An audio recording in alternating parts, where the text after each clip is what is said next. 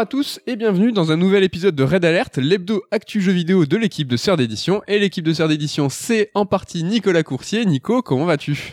Bonjour Mehdi El Kanafi, je vais très bien, bonjour à tous. Je t'ai vu réfléchir à une vanne, là tu me regardais dans les yeux, tu t'es dit qu'est-ce que je vais dire? Je fais dans soyons simples, soyons... euh, Soyons tranquilles. Comment ça va? Alors on joue à des, à des jeux vidéo et on va euh, briser une faille spatio-temporelle.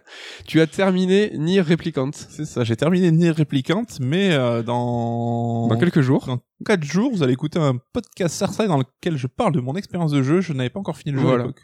Mais tu l'as fini depuis, donc voilà, si on, c'est dans le prochain Star Strike, donc avec la team. Dans ce, dans, ce- dans cet épisode, tu nous parles de ton expérience avec Nier que Ouais. tu, tu as aimé. Et que j'ai beaucoup aimé. Je sais pas si j'en ferai un Red Alert, peut-être détourné un de ces quatre, je ne sais pas. Bah carrément, carrément. Et on a joué à d'autres trucs hein, de, depuis. Alors c'est vrai que dans quelques jours, donc alors pour vous, c'est compliqué, tu vois, parce que là vous allez écouter le podcast, il est samedi, donc ça y est, RE8 est sorti, nous on est en plein dedans. Euh, mais euh, il y avait des objectifs, hein, c'était terminer des jeux avant RE8 pour se lancer pleinement dans ce nouvel épisode de Resident Evil. Et moi je devais, euh, j'avais comme objectif de finir Battle Axe, Pokémon Snap et Returnal. Returnal c'est quasiment bon, donc ça ça le fait. Pokémon Snap, bah, je vais pas le finir. Parce que je l'ai commencé, j'étais assez enthousiaste et euh, en fait je trouve ça un petit peu mou. Euh, pense qu'on n'est pas la cible. oui, mais ça, ça me dérange pas, tu vois, des fois, tu, tu connais mon amour des platformers 3D ou 2D, d'avoir des jeux des fois qui sont très enfantins, ça me dérange absolument pas. Et là, c'est juste que c'est très très mou en fait. Euh, donc euh, Pokémon Snap, je vais pas le continuer. Et Battle Axe, donc un espèce de gotelette en fait, de jeu de l'époque vu zénitale euh, où on choisit un personnage. Donc c'est quoi une elfe noire Un, nain, un magicien, enfin les archétypes classiques. voilà, et on défouraille du monstre, du, du mob dégueulasse. Et le trailer nous avait super enthousiasmé et tous les deux on était assez chauds. Et comme des Yankees, euh, on a pris le jeu plein fer, hein, donc un petit 30 euros. Et toi, c'était quoi, t'as rage quit au bout de combien de temps? Moi je dirais grosse merde, ouais. 30 minutes. 30 minutes. Non, non, évidemment, c'est toujours compliqué d'être aussi catégorique, et pour le coup, j'ai joué 30 minutes, donc je serais bien mal de, de pouvoir avoir un avis aussi définitif sur le jeu, mais je me suis senti agressé par le jeu, que ce soit les pixels euh, trop zoomés, là j'ai l'impression d'être, euh, d'avoir, euh, je sais pas, d'être euh, le cerveau attaqué, la musique euh, insupportable. C'était, waouh, il m'a, il m'a stressé de ouf. Alors que c'était un bon trip nostalgique. euh, donc c'est un jeu qui était euh, kickstarté. Mm. Et en fait, la musique, euh, donc j'ai pas noté son nom, mais je crois que c'est une compositrice euh, japonaise euh, euh, assez connue. Donc j'espère, c'est pas Shimomura, vous inquiétez pas. Mais euh, je crois voilà, c'est- c'est le- dans l'habitude des Kickstarter, voilà, d'aller convoquer des anciens euh, compositeurs qui bah, branlent plus grand chose aujourd'hui et qui qui travaillent sur certains projets qui sont passés. et donc voilà, bon en tout cas Battle Axe, moi je suis super d'accord avec toi. J'ai fait deux niveaux et euh, j'ai arrêté. C'est pas très. Ah. En fait, c'est pas amusant. Oui, moi je me suis ça, ouais, c'est ça. Il y a pas de, de, de feedback dans les contrôles, tu prends pas de plaisir à défourailler. Euh, la caméra est trop zoomée, et du coup, bah, tu peux te perdre. Enfin, des Mais fois, carrément. rien que dans le premier euh, niveau, tu vois, qui est, euh, c'est une introduction qui est censée être pas compliquée. Bah, à un moment, je savais plus où il fallait aller parce que j'avais pas vu qu'il fallait à un moment aller en haut d'un écran pour Ouais. déclencher une cinématique. Ouais, mais le boss en l'occurrence. Oui. euh. Et ouais. Non, franchement, euh, désolé. Et Returnal, donc le dernier jeu euh, que j'ai dit que j'avais quasiment fini. Je, je sens là le pif, ça sent le Gotti pour moi. Franchement, alors ça je vous en parle dans 15 jours du coup, parce que la semaine prochaine ça sera un spécial RE8, à voir, un peu- est-ce qu'il y aura une deuxième chronique, je sais pas, ou dans 15 jours, en fonction, car aujourd'hui on est dans un Red Alert un petit peu particulier, c'est un Red Alert spécial Resident Evil, Resident Evil pardon, et ça sera pas une émission donc exhaustive hein, sur la série, ni historique, bon pour ça on vous renvoie vers le sœur d'émission numéro 2 ou tout simplement notre ouvrage. hein. carrément. Euh, ça sera un épisode euh, spécial RE, plus nostalgique avec des souvenirs et des sujets particuliers qu'on a envie de soulever pour chaque épisode. Il y aura bien évidemment aussi l'interlude top 3, mais avant, rubrique habituelle de retour sur, retour sur l'épisode de la semaine dernière. Et euh, bah, toujours pareil, on n'a rien à dire par rapport à la semaine dernière, ça s'est bien passé. Il y a juste, euh, voilà, moi vous avez fait une chronique sur les adaptations euh, au ciné de, jeux vidéo, et donc on a enregistré le Sir Strike euh, avec la team, dans lequel je vous parle de Mortal Kombat, Mortal Kombat qui sort en VOD le 12, et c'est la, la sortie du, du Strike le 12 aussi, donc voilà, on tient nos promesses, vous aurez votre notre avis, euh, bah tous les deux, sur le, peut juste synthétiser ou on laisse la surprise aux gens euh, bah je sais pas, c'est- est-ce que ça correspond un peu à ton avis sur Battle Axe? Ouais. on est dans la même, euh, dans les mêmes eaux. Donc voilà, on va se lancer dans cet épisode un petit peu spécial Resident Evil. Euh, pourquoi? Bah Pour euh, amorcer RE8 évidemment, pour qu'on se mette tous ensemble dans un mood zombiesque, euh, parce qu'on est ultra bouillant sur RE8 et qu'on avait envie de se mettre bien avant sa sortie.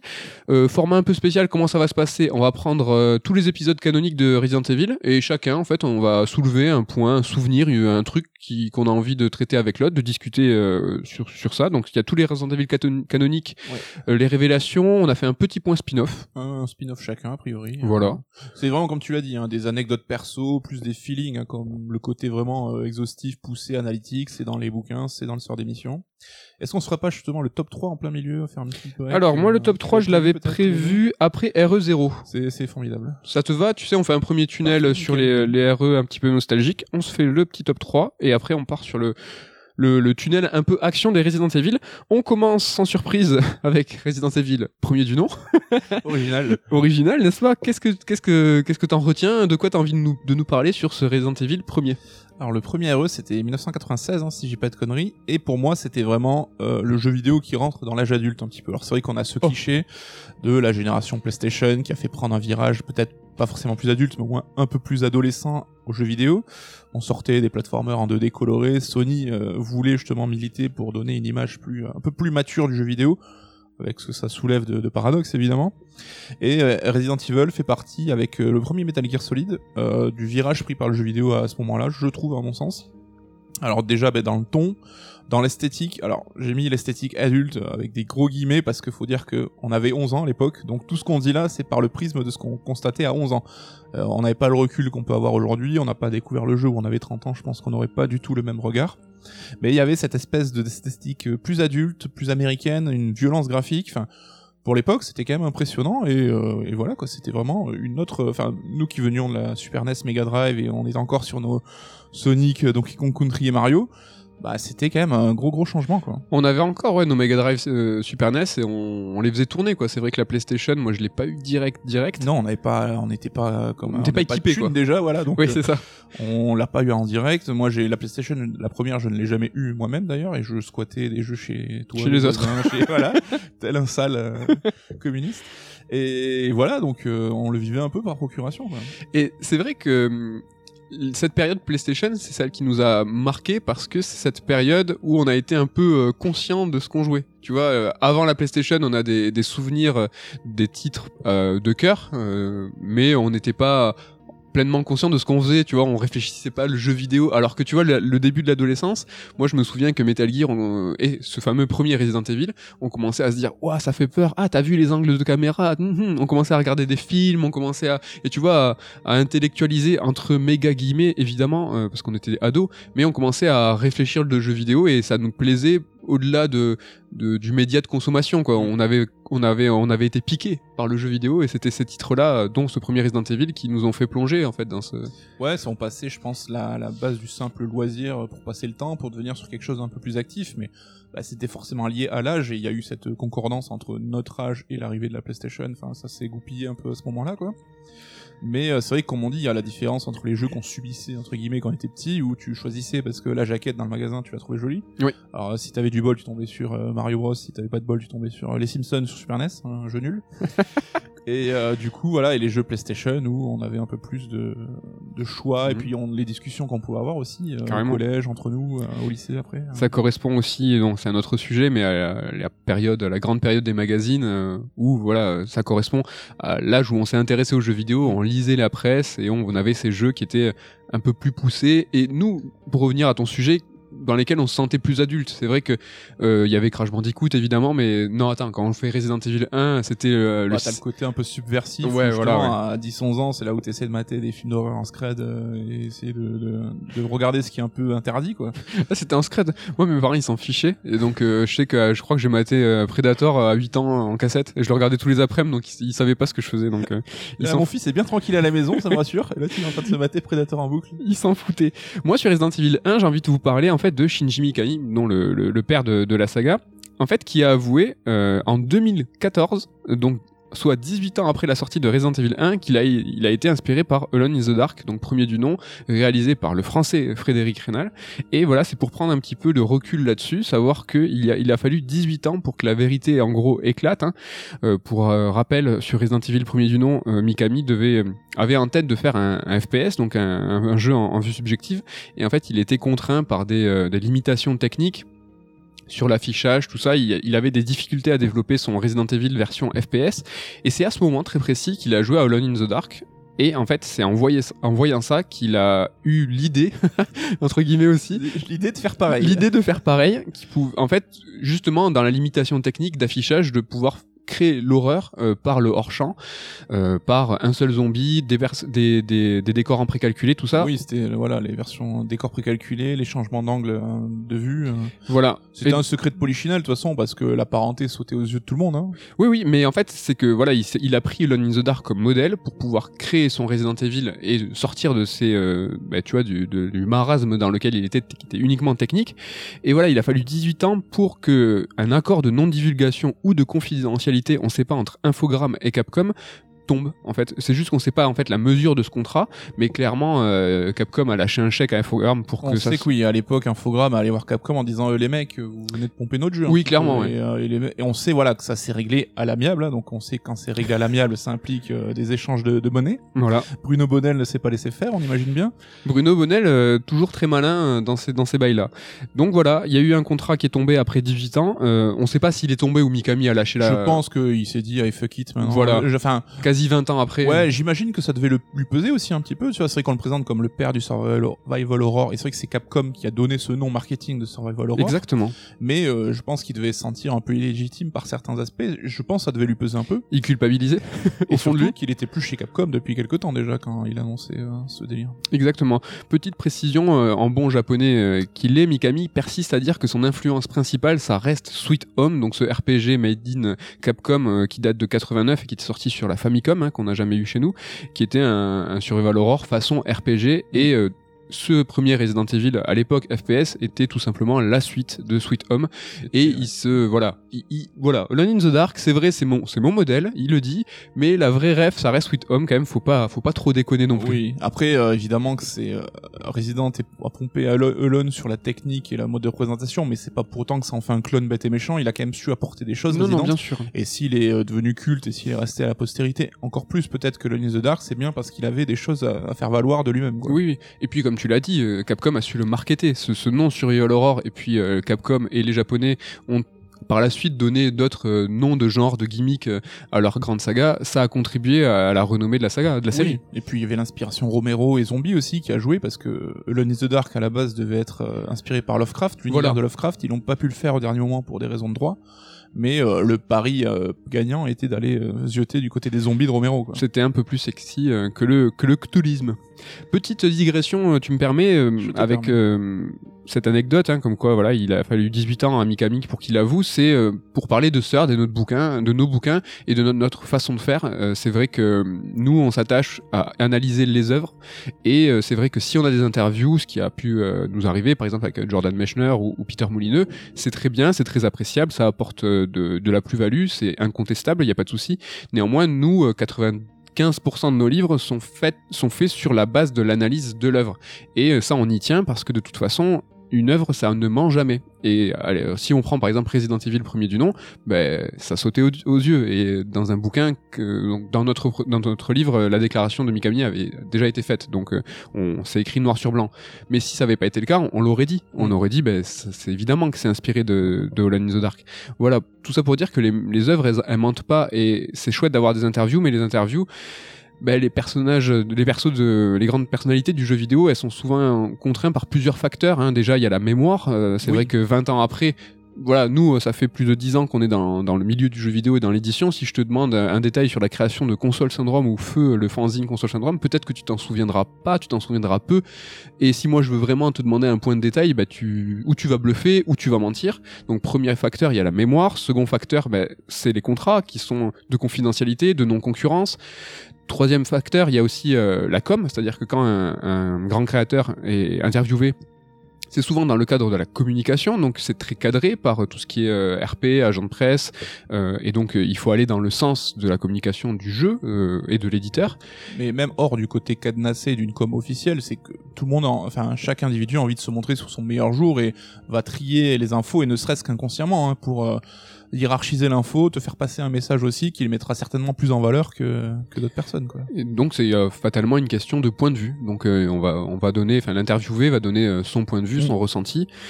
Et voilà, c'est pour ça que nous on est euh, là, je, je le remets en avant, je le remets en, en valeur. hein, c'est que une œuvre, ça ne ment jamais. Et donc euh, Resident Evil s'était trahi euh, lui-même. Voilà, il s'agit pas de dire les interviews n'ont pas de valeur, tu l'as dit, c'est toujours cool et ça apporte évidemment de l'eau au moulin, mais faut pas en faire l'alpha et l'oméga comme Ouais. on peut l'entendre à droite Ouais, à gauche parfois, où pour certains ça semble être la seule source viable et euh, intéressante, enfin pertinente à traiter, alors que non.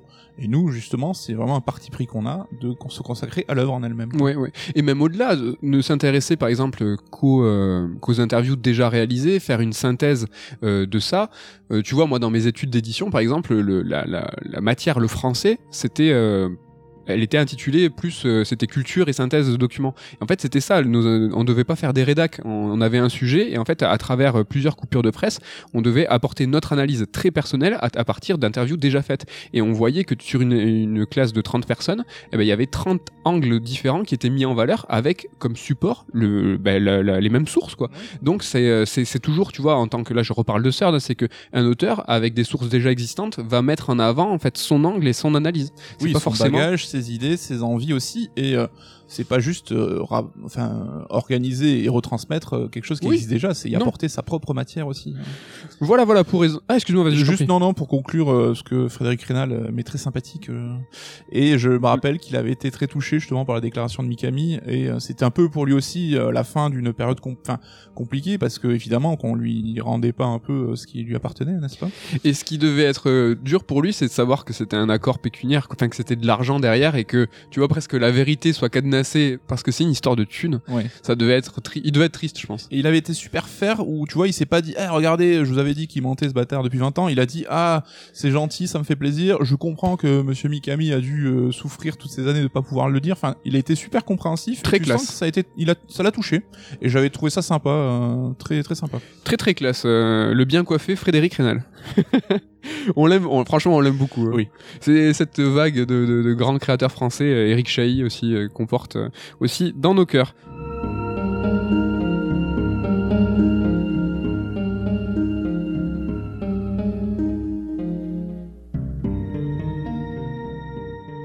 Allez, on bascule sur Resident Evil 2 parce que quand même, hein, on a quel- quelques épisodes à traiter et puis tu vois qu'avec une, petite une petite anecdote chacun, finalement, on fait. Et regarde, on est à 16 minutes. Il va falloir qu'on y aille. RE2, qu'est-ce que alors RE2, je crois que c'est un, un épisode qui est extrêmement important pour toi. ouais c'est pour ça que je me permets un côté un peu plus anecdote personnelle mais pour moi RE2 ça a été un peu le choc la découverte euh, RE1 je l'avais découvert mais un peu de l'extérieur un peu de loin finalement Et euh, RE2, ça a été la vraie découverte de la série, le, le, le premier jeu Resident dans lequel je me suis plus investi, que j'ai fait en entier, euh, machin, parce que bah, je trouve qu'il était déjà beaucoup plus impressionnant que le premier en termes graphiques.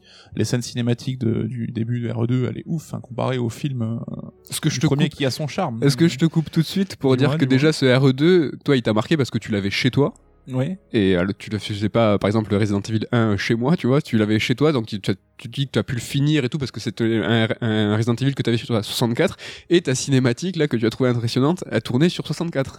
Donc c'était c'est rigolo quand même. Alors, je l'ai eu sur 64, mais a posteriori. C'est-à-dire que je l'ai découvert, je l'ai fait sur PlayStation. Ah d'accord. pas chez moi. Ah autant pour... C'est ah d'accord. important. Non mais c'est vrai que c'est un peu impressionnant. Je sais pas si tu vas en parler tout à l'heure, mais sur 64, il y avait les- la cinématique d'intro qui tournait sur une cartouche Ouais. ultra Ce qu'on compressée, pensait être impossible à Impossible. hein. ultra compressée, mais ça tournait. Et, ça, faisait faire un bruit, mais genre j'ai l'impression que la console allait exploser, ça faisait tic tic tic tic. Et euh, ça a été, ils ont bossé Capcom avec Angel Studio, je crois, qui est devenu euh, Rockstar. Alors je sais plus lequel, hein, Rockstar. Enfin, l'un des studios Rockstar. Ouais. Donc euh, voilà, c'était pas des manchots et aujourd'hui il reste un petit peu au top, mais techniquement c'était assez ouf ce qu'ils ont fait. Mais euh, alors je sais pas si t'es d'accord, mais j'ai l'impression qu'il y a quand même vraiment un gap entre le RE1 et RE2 en termes de visuel. Les décors sont beaucoup plus détaillés. Bon, l'ambiance, le côté blockbuster action, ça on sait que c'est le côté Mikami, euh, Kamiya qui a apporté ce, ce truc-là. Mais euh, je trouve que ouais, on passait vraiment un, un- un stade quoi. Et le RE2, je le vois aujourd'hui, j'ai l'impression qu'il a pas forcément trop trop vieilli. Là où le RE1, je trouve qu'il fait un peu plus préhistorique. euh, Ah, tu trouves Avec le recul. Moi, je suis d'accord avec ce que tu dis, mais je trouve que ça correspond avec euh, l'ouverture du gameplay et de, de l'univers de Resident Evil. Le premier RE, c'est entre guillemets un huis clos. hein. C'est vrai qu'on n'est pas que dans le manoir, mais quasiment. Mm. Et en fait, RE2, c'était la promesse de ça y est, euh, le virus va attaquer la ville et on va être dans les rues. Alors. Au final, c'est pas très vrai. C'est qu'on se retrouve essentiellement dans le commissariat, euh, enfin dans la première partie du jeu, mais on reste assez cloisonné. Mais c'était cette promesse que tout s'ouvre. Et c'est vrai que le le, le prologue hein, de, de RE2 quand on est dans les rues et tout et Ouais, que c'était la claque. et voilà et, et pour revenir à ce que tu disais le gap technique les effets spéciaux avec les flammes eh je dis flammes on entend les pompiers au micro Si, c'est pas beau. je ne sais Ce pas n'est si- pas un montage de Ken, hein, c'est vraiment en direct. tu vois c'était aussi cette claque là d'ouverture technique euh, et contextuelle de Ouais. Resident Evil Puis il y avait ce, ce- ce choix de- du scénario qui était déjà dans le 1, mais euh, là je trouve qu'il poussait un petit peu plus, enfin d'avoir le scénario B que tu débloquais une fois que tu fait la première aventure et tu découvrais un autre pan de scénario, même si ça n'a jamais été super optimisé euh, ce délire de double scénar. Donc assez euh, limité ouais. ouais, enfin pour moi RE2 ça reste pour plein plein de raisons euh, peut-être l'épisode qui met le plus cher et j'en parlerai au moment du remake justement un peu plus en détail. Ouais. Peut-être ton préféré. Il y a pas de, il y a pas de top 3 prévu de Resident Evil, mais euh, ça Non. serait euh, le, le RE que le Resident Evil que tu retiens peut-être tous. ouais, mais j'en parlerai dans le remake où je développerai un peu plus. Ouais. N'essaie pas de me faire. euh, Moi dans le dans le remake, je vais euh, je vais, être- je vais pas être sympa, donc euh, ça sera ça sera l'occasion. Moi, euh, sur Resident Evil 2, j'ai envie de parler des personnages et dès le second épisode de la série, j'ai l'impression que c'est le la fin du cycle des nouveaux personnages. Alors ça, vous allez vous dire, mais qu'est-ce que tu racontes? Déjà dès le deuxième épisode, tu parles de fin de cycle. Qu'est-ce que tu racontes? Mais le truc, c'est que j'ai l'impression que à, à DRE2, Capcom, il a jamais réussi à intégrer des avec succès des nouveaux persos. C'est que il y a le, le roster principal de euh, donc euh, Jill, Claire, Chris et Léon. Avec ce RE2, ces quatre personnages sont mis en place, c'est les deux premiers épisodes, et euh, Capcom n'a jamais su sortir de ce quatuor, a jamais su imposer des nouveaux personnages. Ils ont essayé, Ils ont essayé, oui. mais ça marche pas.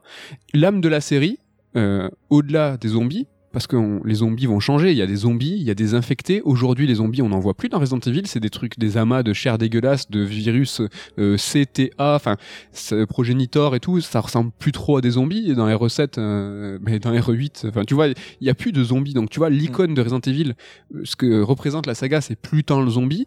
Il y a les lieux clés, évidemment, mais il y a surtout ces quatre personnages, je pense, qui sont vraiment hyper représentatifs de ce qu'est Resident Evil.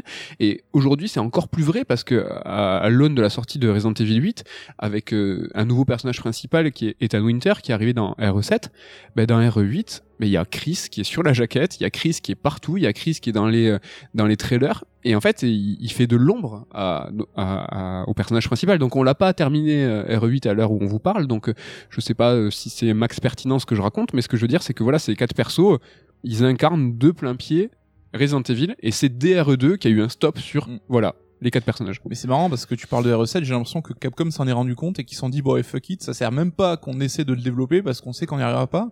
Et donc, euh, Ethan Winters, on voit pas son visage, il est pas mis en avant, il y a pas d'artwork ou de figurine avec lui. Donc, on dirait que même eux en ont pris conscience et qu'ils se sont dit, allez, on focalise, tu vois, quand il est question de faire des adaptations en, au cinéma, enfin des films en image de synthèse ou même des films en live, ben on revient sur ce quatuor de personnes Oui. dont tu parlais. Et c'est vrai que là, tu vois, j'aurais du mal à te citer le nom de d'un des binômes d'un RE Révélation 1, l'un des mecs, là, je plus. Ouais, ouais. alors ils ont, il y a le, il y a Billy dans RE0, il y a Rebecca, machin, enfin, mais est-ce que c'est, euh, je pense, que c'est peut-être dû plus à la nostalgie aussi, parce que ces quatre persos, on va pas se mentir, c'est pas des chefs-d'œuvre d'écriture en tant que tel, hein, ça reste des archétypes, des caricatures qui ont même évolué physiquement ou dans leur comportement avec les épisodes. On Surtout. sait que Léon dans RE2, dans RE4 ou dans les films d'animation, c'est pas du tout le même personnage quoi en termes de comportement. Donc euh, c'est pas tant une histoire de caractérisation que d'icône euh, C'est ça. bête, en fait quoi. D'incarnation. C'est Resident Evil, c'est ces quatre persos. Et chose assez rigolote, c'est que euh, ils ont jamais été rassemblés. Ces quatre personnages, dans aucun épisode, ils sont rassemblés, dans aucun film, jamais. Alors que, bah, on a l'air plutôt d'accord sur le fait que ces quatre personnages sont l'incarnation de Resident Evil.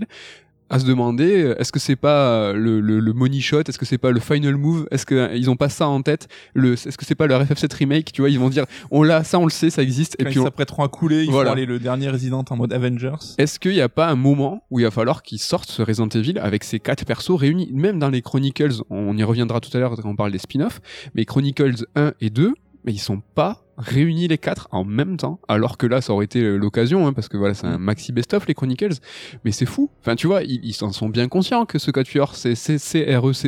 Ouais. Pourquoi Euh, Qu'est-ce qu'ils attendent? Qu'est-ce Ouais, ça fonctionne souvent par binôme, mais euh, c'est à chaque fois des binômes souvent différents, machin, mais jamais les quatre ensemble. C'est rigolo. C'est hein. complètement ma boule. Mais je pense qu'à ce niveau-là, ça doit être volontaire. Il y a une raison qu'on peut-être qu'on n'identifie pas, mais enfin, c'est volontaire, c'est sûr. Bah oui, c'est pas possible qu'on les remarque nous et pas eux. À moins que. Est-ce qu'ils nous écoutent? Je ne sais pas. Et je me permets, avant de passer à RE3, une petite anecdote. Hein, vous savez que j'étais plongé dans les adaptations de jeux vidéo. Et euh, justement, euh, sur Resident Evil 2, euh, l'une des publicités a été réalisée par Romero. Donc ça, c'est sympa de le savoir. La pub, elle est tout à fait visible hein, sur YouTube. Elle est toute nulle. hein. Franchement, elle met en scène Claire et Léon. Franchement, c'est éclaté. C'est un- sale cosplay mal fait, mal monté. Franchement, je, je blasphème en parlant de Romero dans ces termes, mais je suis désolé, je l'ai pas trouvé ça ouf. Mais ce qui est intéressant de savoir, c'est que le film Resident Evil, le premier film, devait être fait par Romero. Ça, on, on le sait, et ce qu'on sait moins, en tout cas, c'est que euh, Romero n'a jamais joué à Resident Evil. Et en fait, il a demandé à son assistant ou assistante, je sais pas, euh, je sais pas, euh, de jouer à Resident Evil pour lui. Donc euh, son assistant a joué, euh, s'est enregistré sur une VHS, hein, donc on parle d'une époque révolue, a fait sa partie, a tout enregistré sur la VHS, a donné la VHS à Romero. Romero l'a regardé, donc il a pas pris, euh, tu vois, conscience du jeu vidéo manette en main. Il a fait ah ok d'accord Resident Evil c'est ça. À partir de cette VHS, il a écrit le script et il a proposé ça à Capcom. Et donc euh, Capcom, euh, au vu de ce script, a refusé Romero quand même, donc Monsieur Zombie, hein, c'est quand même pas n'importe quoi, et lui a préféré donc Paul W S Anderson à cause de ce script parce que Romero en fait avait proposé une romance entre Jill et Chris bah lui il en savait rien tu vois il a vu sa VHS il fait tiens il y a deux personnages principaux tu vois même lui il avait compris que les deux c'était deux Deux quoi. gosses, euh, flics, allez. on et ça ça n'a pas plu à Capcom et donc ils ont préféré euh, le Paul WS Heureusement, comme ça on a eu droit aussi chefs-d'œuvre. hein. Non, il a fait que 4 je crois, Anderson, les, les Resident. oui mais il est toujours au script et au scénario ne t'inquiète pas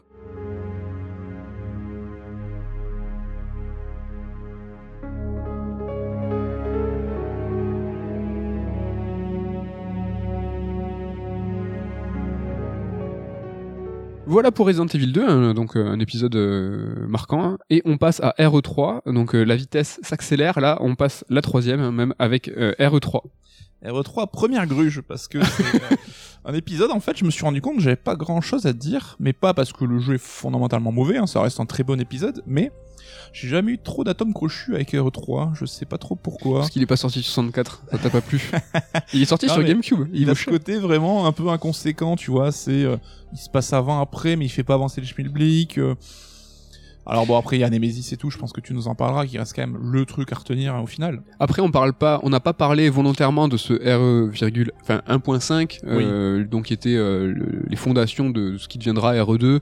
Là, euh, tu, tu vas nous en parler de, du fait que ce RE3 c'était la moitié, enfin le début de RE2 et puis la fin de RE2, c'est bizarre quoi. C'est c'est à cause du développement tout ça. Ouais, parce que du coup, bah, je profite de l'occasion pour parler un peu de- des genèses compliquées de développement des- d'épisodes de la série. hein. C'est quelque chose qui est assez fréquent. Alors chez Capcom au global, mais même, enfin, dans le jeu vidéo en particulier. hein, mais Resident, y elles ont souvent été assez documentées, donc ça reste euh, assez, euh, assez cool à, discuter.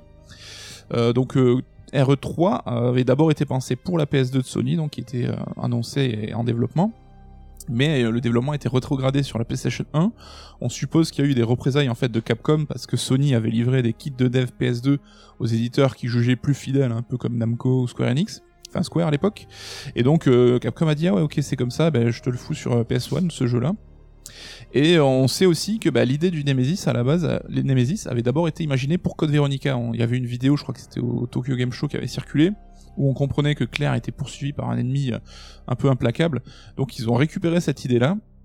Et le jeu, alors, devait s'appeler RE 1.9 ou RE 1.9 plus 2.1 parce que justement, ceux qui l'ont fait le savent, il se passe avant et après RE2, donc euh, sur cette même période de temps.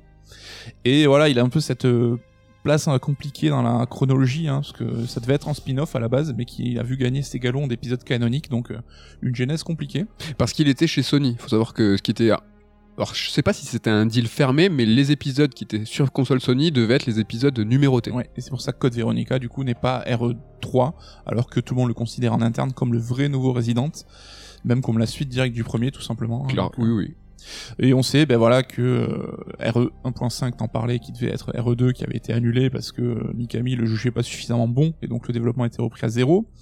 On a Resident Evil 0 aussi, qui est passé de la Nintendo 64 à la GameCube dans son dev, parce que l'équipe qui était en charge de RE0, qui n'était pas la, celle de Mikami, a vu euh, la version RE Rebirth tourner, et ils ont dit, bah, mais, techniquement c'est ouf, il faut qu'on soit à la hauteur, donc ils ont switché de hardware pour proposer quelque chose de techniquement plus abouti. Allez voir sur YouTube, elle est dispo euh, ce RE0 sur 64. Mm. Donc c'est une période, c'est sur le début du jeu quand ils sont dans le train. C'est rigolo. Et on a évidemment Resident Evil 4, là aussi c'est super documenté, il y a eu beaucoup d'ébauches, hein, donc euh, la première ébauche qui donnera Devil May Cry sous la houlette de Camilla. On a ensuite eu la Fog version, donc là aussi vous avez une vidéo sur YouTube, hein, c'est Léon dans un dirigeable. Alors il était infecté, il avait des hallucinations, il y a la fameuse Hookman version, donc là c'est une version qui était jugée un peu trop surnaturelle en fait, et on avait un ennemi avec un crochet qui suivait, qui poursuivait Léon dans tous les décors. Il y a une autre version c'est qui entre après la Hook version qui a été euh, abandonnée parce que jugée trop classique. Celle-là c'est la seule où on n'a aucun visuel, aucune image, rien du tout. Apparemment c'était il revenait à l'essence de Resident au côté zombie mais qui apportait pas grand chose donc ils ont lâché l'affaire. Et puis la dernière version c'est le RE4 que l'on connaît donc euh, euh, avec ce côté un peu qui, allait euh, chambouler un peu les fondamentaux de la série.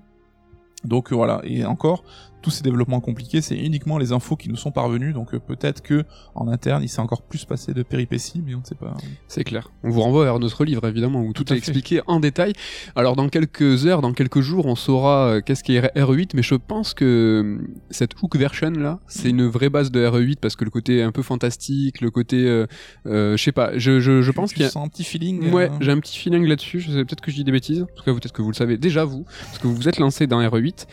Euh, moi, sur RE3, je vais vous parler de Nemesis, et évidemment le, la, figure star. emblématique, la star, euh, qui est sur la jaquette. hein, euh, et donc, en fait, sur RE3, à l'époque, c'était une bonne idée, Nemesis, euh, parce que euh, voilà, c'était ce qui était mis en avant sur la jaquette, c'était même euh, son nom, donc Resident Evil 3 euh, Nemesis, et qui s'appelait aux États-Unis, je crois, Last Escape. Au Japon Au. Japon Ouais. Pas en France en tout cas. et donc cette idée du Némésis, c'est né de l'esquisse de, euh, du de l'ennemi euh, tyran hein, en fait euh, de, de Resident Evil 2. Mais sur euh, RE2, euh, le tyran ne nous poursuivait pas en fait. Dès que tu passais un chargement, il arrêtait. Il y avait quelques passages scriptés, euh, donc qui étaient bien flippants hein, quand il éclatait un mur. Mais euh, tu pouvais, tu savais que quand tu t'enfuyais, euh, tu étais tranquille. Ouais, c'était vraiment une ébauche. Quoi. Voilà, c'était une ébauche. Dans ce RE3 Nemesis, il te suivait partout, il était flippant, il avait un impair et un bazook, et franchement, ça c'était euh, c'était c'était quand même quelque chose. Et donc ce cette idée de Nemesis, à l'époque, elle était incroyable, presque à dire que cet antagoniste du Nemesis est presque aussi fort en incarnation que ce quatuor euh, de héros qu'on a parlé sur R1 et RE2. Mais j'ai l'impression que ça- cette idée en fait de Nemesis, elle a perdu euh, sa force avec le temps parce que à la Capcom, bah, ils ont fait euh, un recyclage intensif et on le retrouve bah, absolument partout. C'est-à-dire que cette idée de, de, de, de méchant qui te, te poursuit et qui te hante, euh, on l'a retrouvé un petit peu dans RE4 avec ce personnage à la tronçonneuse. Euh, on l'a retrouvé dans RE7 avec le père Baker. On l'a retrouvé euh, aussi et surtout dans ce remake de RE2. Donc voilà, on a parlé du tyran évidemment, mais ils ont remis en avant la euh, la posture et la, la- la- le gameplay euh, figure de Nemesis qui te poursuit absolument partout. Donc dans le remake, euh, il va même te suivre dans le commissariat, dans le, le hall du commissariat, dans la, c'est un La truc de zone sacrée normalement. Ouais, et donc en fait, cette, euh, cette figure en fait de, de, de quelque chose qui te poursuit partout, ben, ce qui était fort au début, ben, en fait perd de sa puissance parce que c'est recyclé, et jusqu'à RE3 Remake, là où il, il devrait avoir son, son, son utilisation, son acmé en fait, ben, c'est tombé comme un flambi quoi, parce qu'en fait ils ont fait de, des, des apparitions de Nemesis quelque chose d'extrêmement scripté, et euh, c'était quasiment du contre- du contre-emploi quoi. Oui, dès qu'il arrivait, on savait que bah, tu courais, t'esquivais et tu t'attendais que la scène soit terminée. Quoi. Enfin, il y avait plus ce côté inéluctable, ce côté, euh, enfin, il faisait plus peur et il, oh, il était casse-couille hein, parce que il, te, il Oui. est quand même assez puissant et tout, mais ça avait gâché le truc. Ça faisait un peu des séquences à la Uncharted, genre euh, le pont qui s'écroule, le train qui déraille. C'était toujours des passages très scriptés. Alors qui te font monter un peu le cardio, mais qui durent jamais très longtemps et qui sont pas passionnants du tout. La version, euh, tu l'as dit, Tyran dans le RE2 remake était beaucoup plus euh, fidèle à l'essence même de ce qu'est le Nemesis. Quoi. Ouais, et donc RE8 qui semble, alors pareil, guillemets, mais la Lady Dimitrescu, j'ai l'impression qu'elle te suivait partout. hein, donc, ouais, ouais, donc changer d'idée Capcom. hein. Voilà, c'est bon, euh, la Nemesis ça nous a plu. En tout cas, quand on était ado, ça nous a fait apprendre un mot, en tout cas.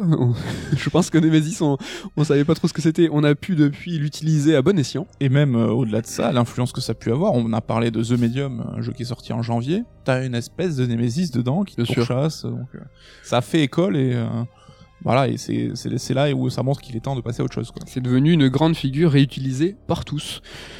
RE3, euh, voilà, qu'on certains euh, l'aiment bien, euh, mais ça reste un underdog. C'est pas. Épisode mineur pour ma part, et même dans, c'est marrant parce que les remakes, je trouve RE2 et RE3, on retranscrit exactement mon sentiment par rapport aux deux épisodes originaux, quoi. Le RE2 qui est génial et le RE3 qui est sympa mais qui paraît un peu inconséquent.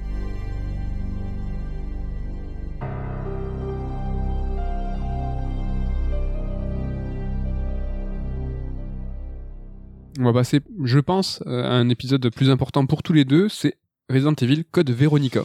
Code Veronica, donc sorti sur Dreamcast, et je crois qu'on l'adore tous les deux cet épisode. Il a vraiment un statut un peu particulier, et il a d'ailleurs ce statut dans le sens où c'est euh, le seul qui n'a pas été remaké à ce jour. Donc euh, on a eu la version euh, Dreamcast, puis un portage sur PS2, mais le jeu c'est celui qui a été le moins porté, alors qu'on sait que Capcom c'est un peu le sport national hein, de porter leur jeu sur tous les supports possibles. Alors la question c'est un peu pourquoi cet épisode-là a a été laissé de côté. Alors il y a évidemment le volet euh, technique parce que à l'époque déjà c'était le premier qui basculait en 3D euh, global donc euh, tous les décors étaient en 3D.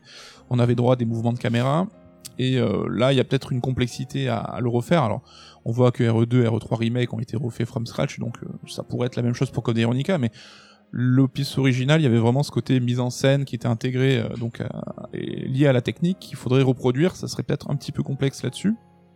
Il était extrêmement long aussi. Je pense que dans le dans le dans la démarche de faire un remake sur RE2 et RE3, euh, c'est on va dire une dizaine d'heures. Hein, je grossis le trait. Hein, mais là, euh, Code Veronica, c'est un jeu qui est ultra euh, dense et conséquent. faire un remake, c'est lourd. Quoi. Il y a ouais, il y a beaucoup de lieux peut-être à reproduire. C'était long, c'était même très compliqué. Ça impliquerait, je pense, une rebalance du game design parce que c'était certainement le Resident le plus dur de mémoire.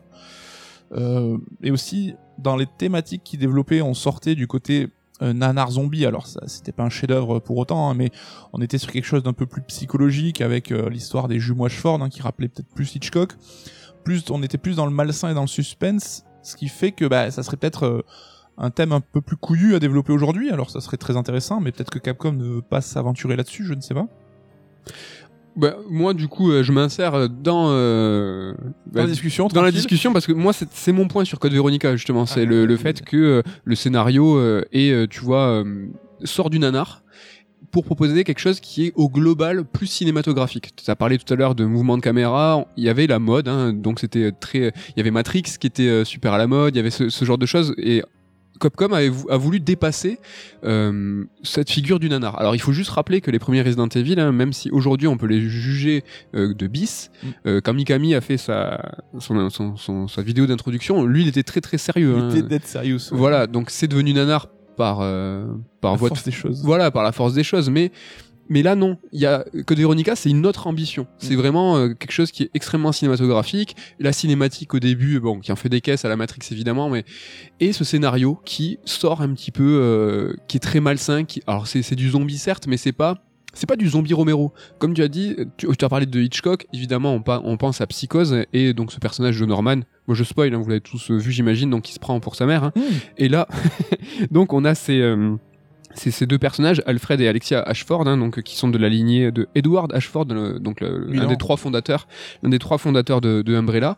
Et euh, on se retrouve euh, donc sur cette, île au début du, du, jeu et on croise euh, ces personnages, ce personnage, l'un qui se prend pour l'autre, qui se maquille, et c'est ultra glauque. Bah, il se parle lui-même, enfin. Il se maquille. Et ouais, ça prend. Quand tu joues à ce Resident Evil, t'as vraiment l'impression de passer dans une autre dimension du Resident Evil, mais presque au-delà du fait que tu passes à la 3, à la full 3D. C'était euh, une, une seconde dimension euh, scénaristique, technique. Il y avait vraiment un gap qui était passé, quoi. Ouais, il y avait même une euh, cinématique. Je me rappelle qu'il y a un flashback où tu vois les, les deux jumeaux en gamin qui arrachent les ailes d'une fourmi. Enfin, t'as vraiment ce côté dérangeant. Et or, on n'est pas dans du Silent Hill, évidemment. Mais euh, ouais, il y a plus de mise en scène que dans les autres euh, épisodes parce que la 3D le permettait. Hein. C'est vrai que les autres, t'avais des plans de caméra euh, préétablis, donc t'avais pas une, une, tu pouvais pas faire ce que tu veux en termes de mise en scène. Alors il y avait quand même des trucs cool. On se rappelle de l'arrivée du Hunter, ce genre de choses. Mais là, vraiment, tu sens que oui, c'est l'épisode qui est un peu plus cinématographique. Et en plus, c'est un Code Veronica, c'est un, un, épisode où, où, Capcom il va, tu vois, de plein pied. Ils font pas, ils détournent pas, tu vois, sur sur euh, RE3. Donc t'avais en personnage principal euh, Jill et t'avais en personnage bis, t'avais Carlos. Là sur Code Veronica, donc t'as Steve Burnside hein, en, en, personnage secondaire, mais c'est quand même la quête de Claire qui va chercher son frère Chris et c'est les deux personnages principaux qui sont mm. sur la jaquette, qui sont tous les deux jouables dans un jeu qui fait plus de 20 heures. Tu vois, c'est c'est le Resident Evil, on y va. On, on, on fait pas, tu vois, on fait pas la fine bouche à se dire ouais, c'est un épisode un peu spin-off. Non, non, c'est la suite. C'est ce que disait Mikami, ouais. Pour eux, c'était le RE2 en tant que tel, le premier qui faisait un petit peu avancer les choses, ne serait-ce que scénaristiquement Voilà, ou ouais. techniquement. Voilà. En tout cas, moi, hors euh, Resident Evil 1 Rebirth, donc euh, ce, ce jeu, euh, ce remake GameCube, moi, c'est mon RE préféré. Mon... Bah, je l'adore et c'est vrai qu'on peut dépiter de voir que a priori le prochain remake dans les cartons ça serait plutôt RE4 donc ça montre que sciemment ils ont sauté Code Veronica mais j'adorerais le redécouvrir avec une plastique d'aujourd'hui.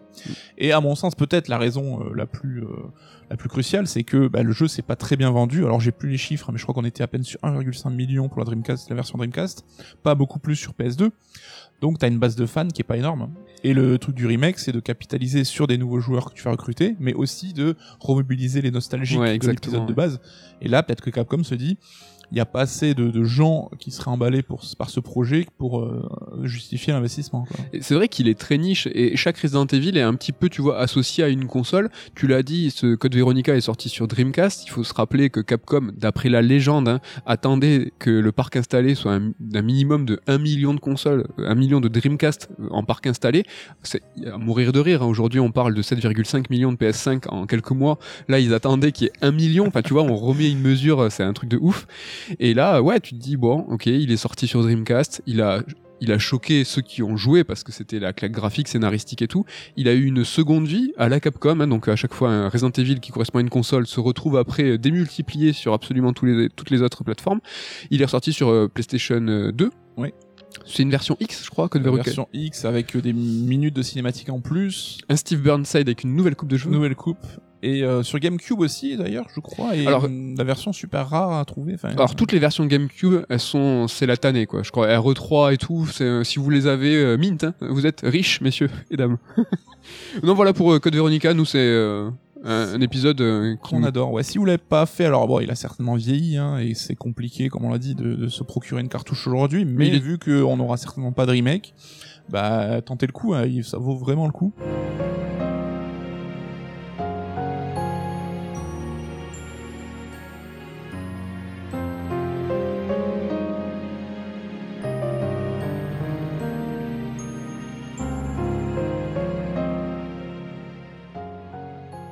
Avec plus qu'un seul épisode avant de passer euh, au top 3 interlude, c'est RE0 qui lui euh, peut être un peu moins dans les mémoires. Oui, euh, c'est vrai que c'est un épisode là aussi qui est pas forcément super important. Alors moi je le retiens pour quelque chose qui passe pour du détail pour beaucoup, mais c'est le début du gros Nawak de la mythologie Resident. Alors depuis le début, Resident c'est Nawak, on va pas se le cacher, mais voilà dans les premiers épisodes, t'avais ce côté, on disait nanar, Dead Serious. Euh, des flics euh, opposés à des zombies, avec Wesker le traître méchant, très très méchant. Ah, c'était sans nuance, c'était euh, des archétypes, mais c'était rigolo et ça avait voilà, c'était dans un délire qu'on connaissait. Avec RE0, dans le scénar, ils ont fait de Wesker un sorte de scientifique de génie. Tu le vois se balader avec sa petite blouse. Une petite blouse, ouais. Donc il était scientifique avant d'intégrer euh, le Stars et de devenir un infiltré au sein de la police. Tu le vois qu'il est sur un pied d'égalité avec William Birkin, donc le scientifique qui crée le virus G. Donc euh, c'était une tronche le mec. Après on t'expliquera que euh, euh, Wesker a été créé artificiellement et tout, donc ça justifie c'est son, son cerveau démesuré. Ça justifie ce que tu dis aussi, le début du Nawak, quoi. Et voilà, et les deux voulaient se débarrasser de leur mentor, donc alors c'est euh, Marcus. Spence- Marcus, euh, je sais plus son nom de famille. Si, c'est Docteur Marcus. Ouais. Et euh, donc qui lui revient sous la forme d'un éphèbe aux cheveux longs qui se balade en peignoir.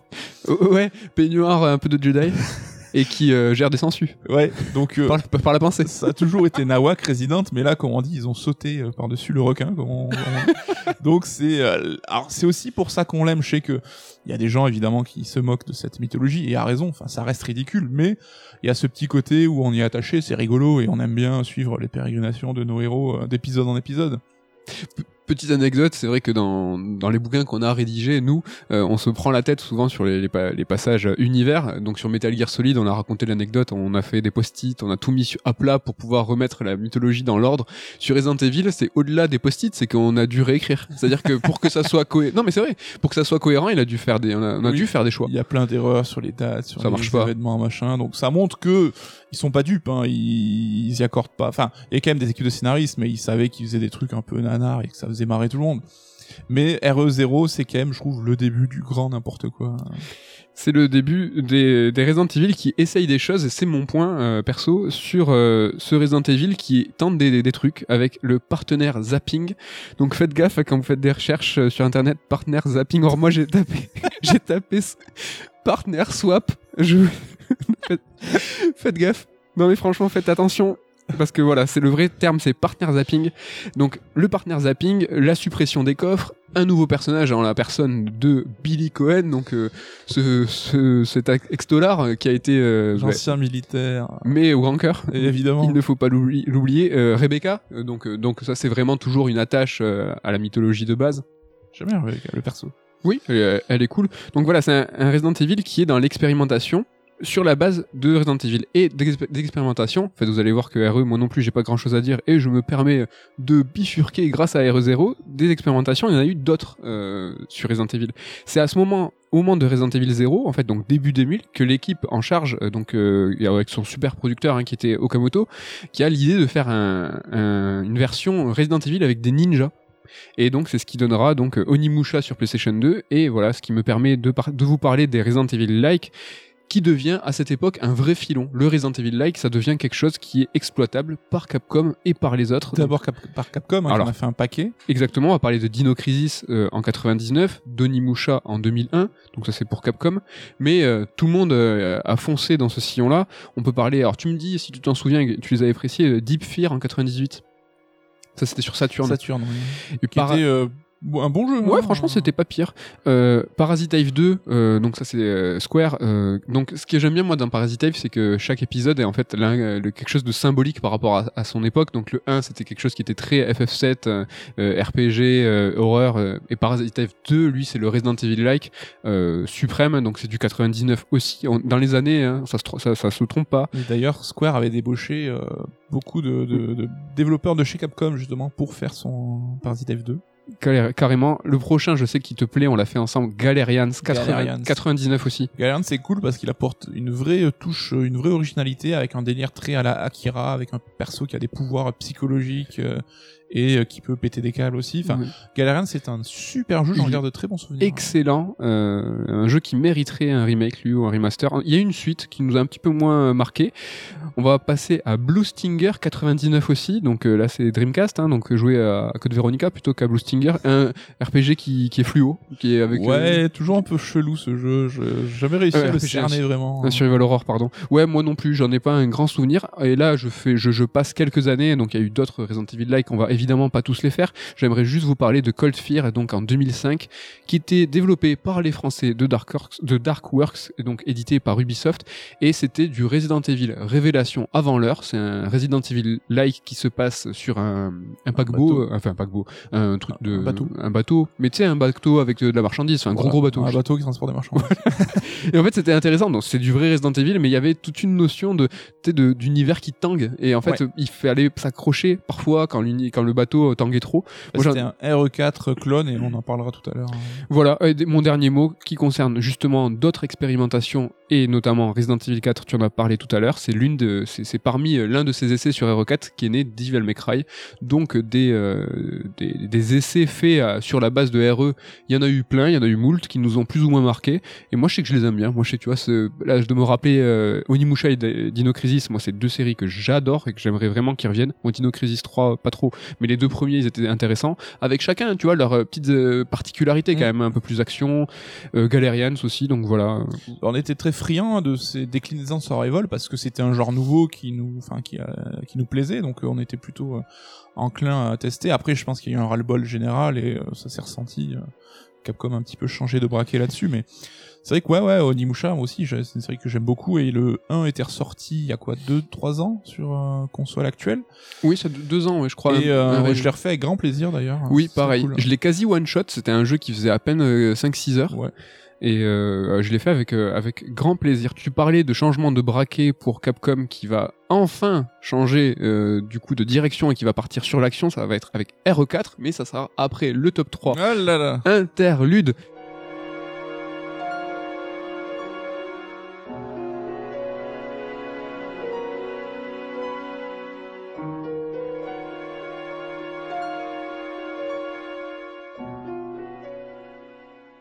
Cette semaine, nous nous intéressons pour ce top 3 au jeu qu'on a le plus attendu dans nos vies. Donc je pense que ça tombe bien parce qu'aujourd'hui on est dans un épisode qui est très euh, anecdote perso, nostalgie, et là, pour ma part, je pense que pour toi aussi, ça va être un top 3 anecdote. Euh, Tout à fait. Voilà, donc euh, le- les trois jeux qu'on a le plus attendu dans nos lives, c'est le top 3 de la semaine. Coucou, tu commences avec le troisième. Ouais, alors ça sera un Metal Gear Solid. Alors j'hésitais entre mettre Phantom Pain ou MGS4 parce que c'est deux jeux qui à leur manière représentaient une fin de cycle pour la série de, de- de Kojima.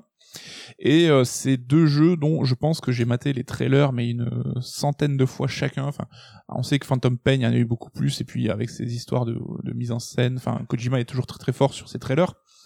Et euh, voilà, bon, mais Metal Gear, ça reste une série que j'adore, et donc euh, chaque épisode, je les ai attendus euh, grave.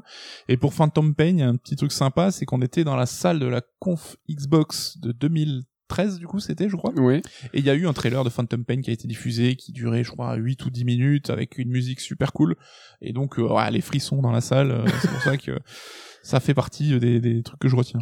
Ouais, Phantom Pain, c'est vrai qu'il avait, mar- il avait marqué parce que Kojima est habitué, euh, tu vois, à sortir les gros moyens de com, mais sur celui-là, il était allé super loin. euh, On se Oui, rappelle Moby Dick, Grand Zeroes, euh, Phantom Pain, qu'il avait vendu comme deux jeux séparés, faits par des développeurs séparés. le faux studio, euh, tout ça. Et puis on savait avant la sortie de Phantom Pain que ça allait être le dernier. Enfin, on était au courant qu'il y avait des bisbilles avec Konami, que Kojima était un peu mis au banc du truc. On a, c'est le jeu où on a compris avant d'y avoir joué que ça serait le dernier Metal Gear, euh, enfin au moins euh, fait par Kojima quoi. Donc Mm. euh, ça renforçait un peu ce côté euh, fin de cycle. Mais bon, il y en a eu un seul. Après, c'est le Survive qu'on on vous déconseille. Je sais pas, j'y ai pas joué. Oh non, moi non plus, mais j'ai pas, j'ai pas l'impression que c'est bien. Oh, c'est pas bien ce que je fais. je parle d'un truc que je sais pas. Mon top 3 à moi, alors je suis un petit peu plus dans le temps, c'est Le Roi Lion, euh, sur, sur Mega Drive. 94. Je l'avais pas vu venir. celui-là. Ouais, tu l'as pas vu venir celui-là. 10 ans. J'avais 10 piges, et toi aussi.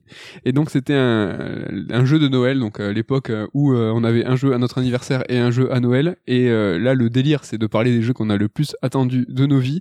Ben là, euh, franchement, ce jeu de Noël, ouais, je, c'est un truc de malade. Pour la petite anecdote, euh, le donc moi, c'est mon Disney préféré, le, le Roi Lion. Et euh, quand j'étais petit, donc mon grand-père euh, gérait le euh, comité d'entreprise de Purpan, donc pour les Toulousains, qui est l'un des plus gros euh, hôpitaux du coin. Et euh, Purpan, enfin le comité de, de- le CE de, de cet hosto, pour vous dire, c'est euh, Airbus avant l'heure. Donc euh, Airbus, c'est le poumon de Toulouse, c'est-à-dire que si Airbus coule demain, la moitié de la ville n'a plus de taf. Et le CE de Airbus, c'est euh, Disneyland, c'est-à-dire que tu, tu as des avantages qui sont complètement lunaires. Et donc à l'époque, c'était ce CE qui pesait dans la balance. Et il faut savoir que quand un Disney sortait chaque Noël, moi je le voyais plusieurs semaines avant la sortie, grâce au CE. Et comme c'était comme c'était mon grand-père qui s'en occupait, moi je voyais les deux séances faites pour tous les enfants du CE. Donc euh, je me calais, euh, donc déjà je cramais toute la toute la file d'attente. Le film n'était pas à l'affiche et donc je voyais le film deux fois d'affilée et ça a commencé euh, avec Aladdin. Et donc là l'amour que j'ai pour le roi lion et ce jeu que j'attendais de ouf, c'est la première fois aussi que je commandais euh, une cassette audio. Donc ma première cassette de ma vie, c'est la bande son Ça, mais moi aussi. mon de. Roi Lion. Moi aussi, je l'avais acheté à Disneyland Paris parce que j'avais eu la chance d'y aller et je l'avais acheté sur place parce que il faut comprendre que quand t'as 10 ans, le roi lion c'est l'équivalent de Star Wars aujourd'hui Ah en oui. termes d'ampleur, en termes de trucs de ouf. Quoi. OST mon gars, première cassette euh, original soundtrack. Et donc euh, quand même c'est quelque chose. Et donc voilà, genre, ce jeu le Roi Lion, je l'ai attendu, donc ça reste le sujet du top 3 mais je l'ai attendu de malade, j'ai développé des techniques, je crois pour le dire à, à mes parents, du genre je sais pas, tu sais les, les tests dans les magazines, je pense que j'ai laissé la page ouverte et je je, je le laissais sur mon lit, ce genre de bail dégueulasse. Donc voilà, c'est le jeu était cool en plus. hein. alors, coup- coup de bol, c'est que en plus le jeu était trop bien. Donc moi je l'ai eu sur Mega Drive, il était vraiment génial, ultra fidèle euh, au film. Et il est ressorti dans une compile. Alors je sais que c'est sur Switch, je sais pas si c'est sur les autres consoles, mais avec euh, Je crois si. Aladdin, je crois. Oui oui, Ouais, ouais, ouais. je crois que si ouais. Ouais ouais, il, il est dispo donc je sais pas s'il est euh, fais- tu l'as toi non? Euh, Tu l'as Oui, enfin tu l'as aussi par extension. Oui, Nous par, par l'avons. extension, nous l'avons. Mais euh, euh, il y avait l'histoire aussi du boss de fin où il fallait balancer Scar par-dessus le dans le vide en fait et euh, tant que tu le faisais pas, ben c'était le combat était infini. Et je sais que dans les potes que j'avais à l'époque euh, en éco à l'école primaire, il y en a plein on n'arrivait pas à le finir parce qu'on n'avait pas capté le délire. quoi. alors peut-être que me- la mémoire me joue des tours, mais je crois que c'était dit dans le test de, de Joypad de l'époque où c'était une légende d'une photo, euh, parce qu'en fait, il- allègrement à l'époque. Non, mais hein. comme tu dis, c'est que il faut faire comme dans le film. Euh, si tu jettes Pascal euh, avec une planchette japonaise, exactement. ça, le, le- jeu ne se, ne se termine pas. Voilà pour le top 3. À, ton- à ton top 2. Euh, mon top 2, ça sera Zelda 64. Alors vous avez compris maintenant que la Nintendo 64 c'est une console assez euh, chère à, à mon cœur. Et Zelda, ça a été, je pense, le jeu le plus retardé qu'on ait jamais connu. Alors on, de Nukem Forever et compagnie ont fait plus, mais à notre échelle à l'époque, c'était le jeu, je pense qu'on a dû avoir des images 4 ou 5 ans avant. Tous les mois, alors moi je lisais console plus, et tous les mois, ils faisaient exprès de mettre des nouvelles photos dès qu'ils en avaient, parce qu'ils savaient qu'on était comme des oufs. Et c'était le jeu qui était sans cesse repoussé, sans cesse repoussé.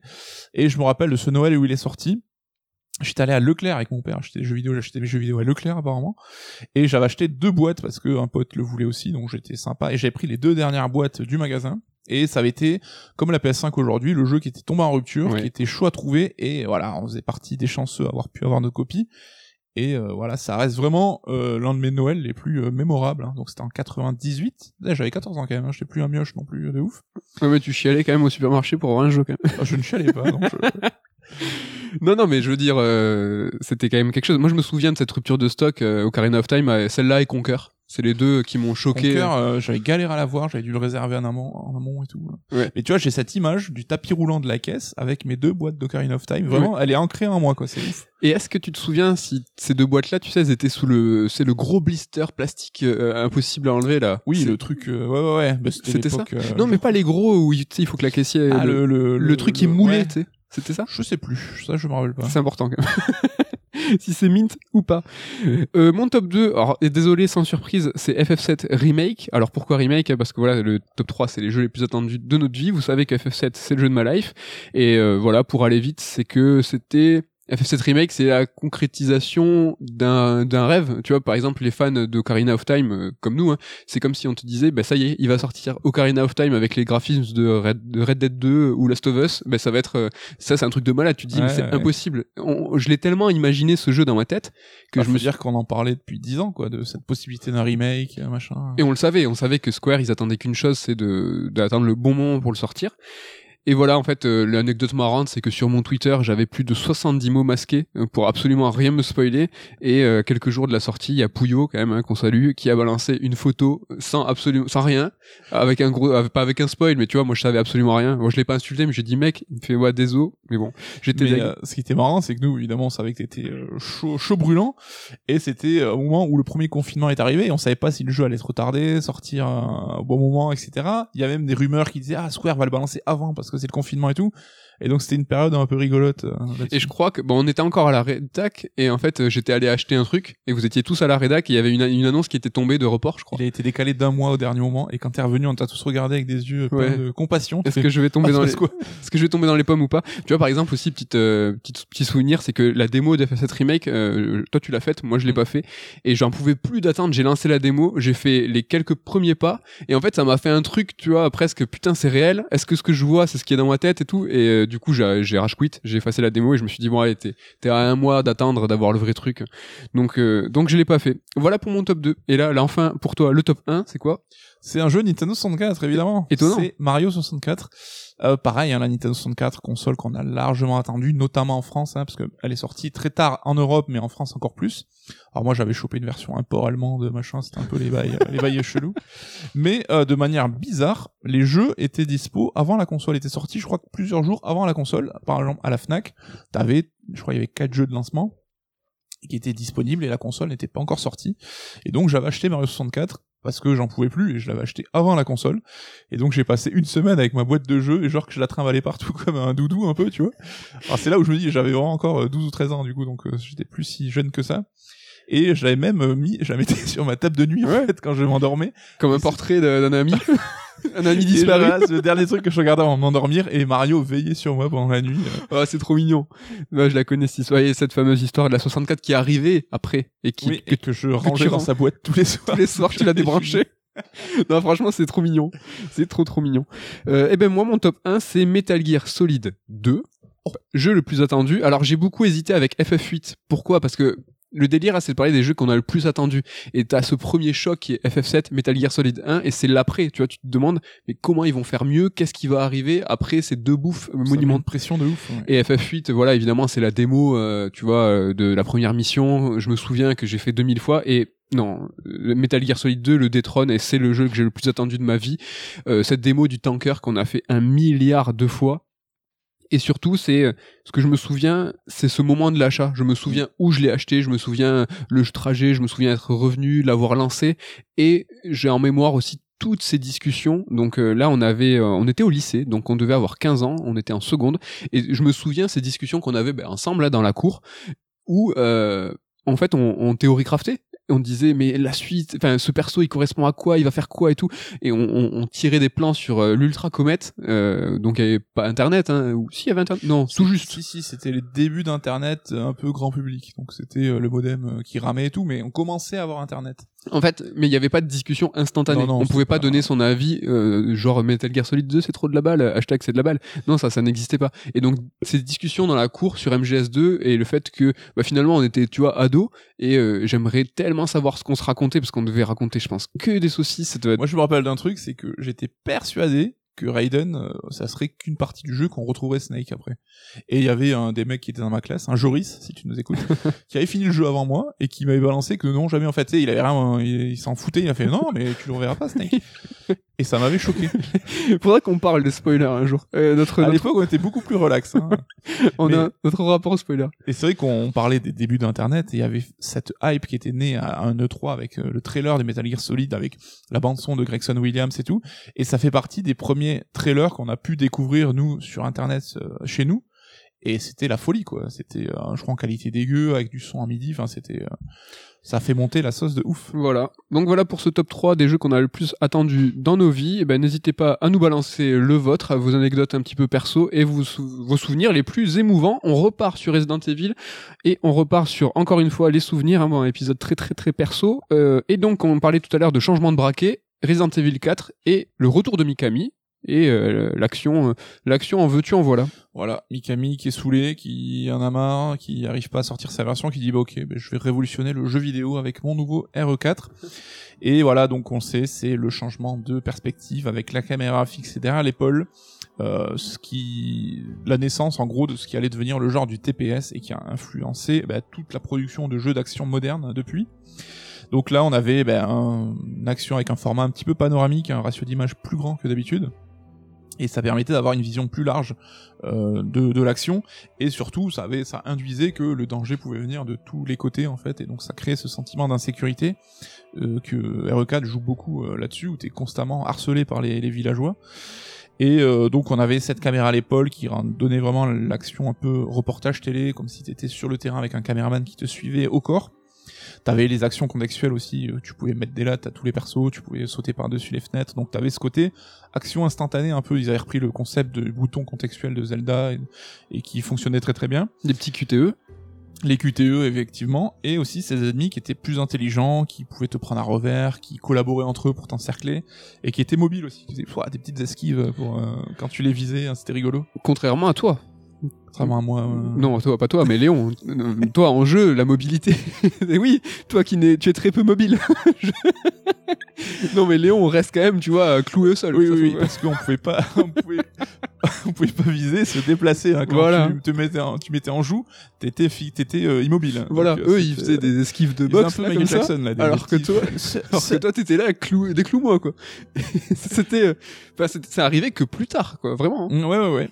Et euh, donc on avait voilà ce côté euh, la naissance du jeu d'action vraiment euh, moderne. Donc euh, ensuite on a eu Gears of War l'année d'après je crois. On a eu Cold Fear donc t'en parlais tout à Ouais. l'heure donc qui était un rip-off un petit peu de Resident Evil 4. On a eu Uncharted même qui euh, à une certaine échelle peut avoir été influencé par euh, ce Resident Evil 4. Ouais, c'est vrai. En fait, manquait juste le cover system hein, pour avoir euh, la version définitive du jeu d'action. Donc euh, que Gears of War a popularisé, mais qui était apparu, je crois, deux ans avant RE4 dans le jeu Kill Switch. Donc je crois que c'est un jeu Namco. Oui, qui est euh, le premier jeu à avoir fait du cover system comme ça. Et tu pouvais tirer sans regarder, là, c'était marrant, ça.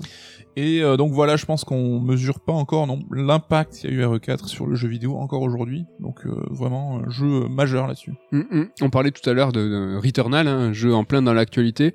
Je pense que cette caméra qui est derrière le personnage, elle est héritée quelque part de, de Resident Evil 4, un jeu qui était qui est devenu le parangon d'un genre en fait. C'était le nouvel étalon, le- l'exemple qu'il fallait suivre, et euh, un peu. Pour moi, RE4 et euh, ce que ça va engendrer, attention confession, mais ça me plaît pas plus que ça Oh là là. au sein même de la série Resident Evil. Alors entendez-moi bien, c'est que c'est génial ce qu'a fait Mikami, c'est-à-dire que au-delà de changer euh, la direction de la saga, ce qui est une bonne chose pour pas se, re- se, se euh, tu vois comment Répéter comment? Se répéter? Ah, Ouais, pour pas stagner, pour pas se répéter, tu vois, pour euh, pour un Ce petit peu, il avaient faut quand même fait un petit peu. hein. Exactement. Donc il faut avancer, ça c'est une très très très bonne chose. C'est juste que on peut quand même, on peut louer le changement de direction. Néanmoins, ces changements de direction, quand il y a quand même euh, aujourd'hui, enfin à cette époque, il y avait deux propositions de Resident Evil différentes. T'avais cette euh, cette première proposition avec euh, ses caméras fixes, euh, ses personnages un peu camions, ses énigmes et tout, et cette nouvelle propale qui va donner naissance. Je dis perso camion, ceux qui ont pas joué ils doivent pas capter, mais le côté maniabilité très lourde, euh, qui se déplaçaient comme des camions de 35 Oui, tonnes. oui c'est vrai, euh, maniabilité particulière, euh, donc absolue, hein, trop chelou. Et donc, ce qui va donner Resident Evil 4, 5 et 6, euh, cette, cette trilogie qui était un petit peu survitaminée, eh ben moi, je l'aime moins. C'est vrai que j'ai et, et je trouve qu'elle a desservi euh, quelque part presque Resident Evil, même si c'est la trilogie la plus vendue. C'est que le R- RE5 après RE6 et RE4, enfin en tout cas cette trilogie euh, dans le désordre, je crois que je vous ai donné les, les ventes. En tout cas, c'est- les, les jeux qui sont le plus vendus. Ben moi, je je, je loue ce changement de direction, mais je déplore, je la déplore aussi. On Mm. perdait un peu de l'essence effectivement de ce qu'était Resident, déjà le côté euh, zombie, euh, le côté euh, cloisonné, le côté euh, difficulté. Ah, Là, on était beaucoup plus maître de ses mouvements et ce qui a induisé effectivement une action beaucoup plus débridée. Mais euh, oui, enfin c'est vrai qu'on en a parlé un petit peu avant tous les deux et t'es d'accord pour reconnaître la qualité de Bien- RE4 en tant sûr. que chef-d'œuvre du jeu vidéo, Exactement. mais en tant que Resident Evil, c'est peut-être une option, enfin une direction qui te plaisait un petit peu moins. Voilà. C'est vrai que le 5 et le 6 ont marché clairement dans ces traces-là. Ouais. Et ça, c'est les débats concons. Hein. C'est est-ce que c'est un bon un, un bon Resident ou un mauvais jeu? Est-ce que c'est un bon jeu mais un mauvais Resident? C'est toujours un petit peu compliqué et un petit peu vain comme discussion. Mais euh, voilà, évidemment, un RE4 c'est un chef-d'œuvre. Euh, je parlais de chiffres, donc pour vous le donner dans l'ordre, hein, RE5 c'est 12 millions, RE4 c'est 10,5 et RE6 c'est 10 millions. Ouais, J'ai grossi un petit peu les traits parce que c'est 9,8. Voilà, c'est cette trilogie-là qui est la plus vendue. Là, c'est si on compte tous les portages différentes Exactement. versions, pas les jeux à l'unité. hein. Oui, parce que sinon RE7 est très très haut. Sinon, ouais, euh, RE7 est passé devant jeu le plus vendu si on prend que ces versions euh, par machine, quoi. Exactement. Donc RE4, grand jeu. Alors est-ce que c'est le, le plus apprécié? Je pense pour beaucoup. Il y a vraiment des gens qui, qui adorent ce jeu. Oui, et j'ai vu plein de gens s'enthousiasmer euh, dans la possibilité d'un remake à venir, hein, donc. euh, Oui. Ça sera intéressant de voir parce que justement, remaker le jeu qui est un peu à l'origine des jeux d'action modernes, c'est voir comment ils vont tourner ça parce que déjà, for- tu seras forcément mobile, tu pourras tirer et te déplacer en même temps, donc ça va changer pas mal de choses. Ça peut casser le game design euh, totalement. Et est-ce que c'est franchement je- c'est risqué, c'est presque entre guillemets dangereux quoi. Oui. Parce que RE4 qui était tu vois euh, les fondations de tout le jeu d'action d'aujourd'hui, quand ils vont le faire revenir, s'ils arrivent pas à le moderniser finalement, tu vois, s'ils arrivent pas à le rendre contemporain, ben cet exemple euh, à suivre, ben ça sera plus le cas. Donc euh, c'est chaud quand même au niveau de la symbolique. Oui, c'est un peu la malédiction des, des jeux qui ont lancé une mode, c'est qu'ils ont tellement été euh, copiés et améliorés du coup la formule euh, par des, des, des- Ouais. licences suivantes, bah, que revenir à la source, presque t'auras un petit coup de vieux, une sensation de déjà vu, déjà joué quoi. Parce que je suis pas certain qu'il est extrêmement bien vieilli RE4 aujourd'hui. Je sais que Damien Je de, la team l'a fait il y a pas si longtemps. ouais. Enfin, l'a, l'a refait il y a pas si longtemps. Il garde une patine visuelle que je trouve euh, assez intéressante, Mm, mm. mais euh, je pense que oui, dans les contrôles et tout, euh, on a fait mieux, plus souple depuis. hein.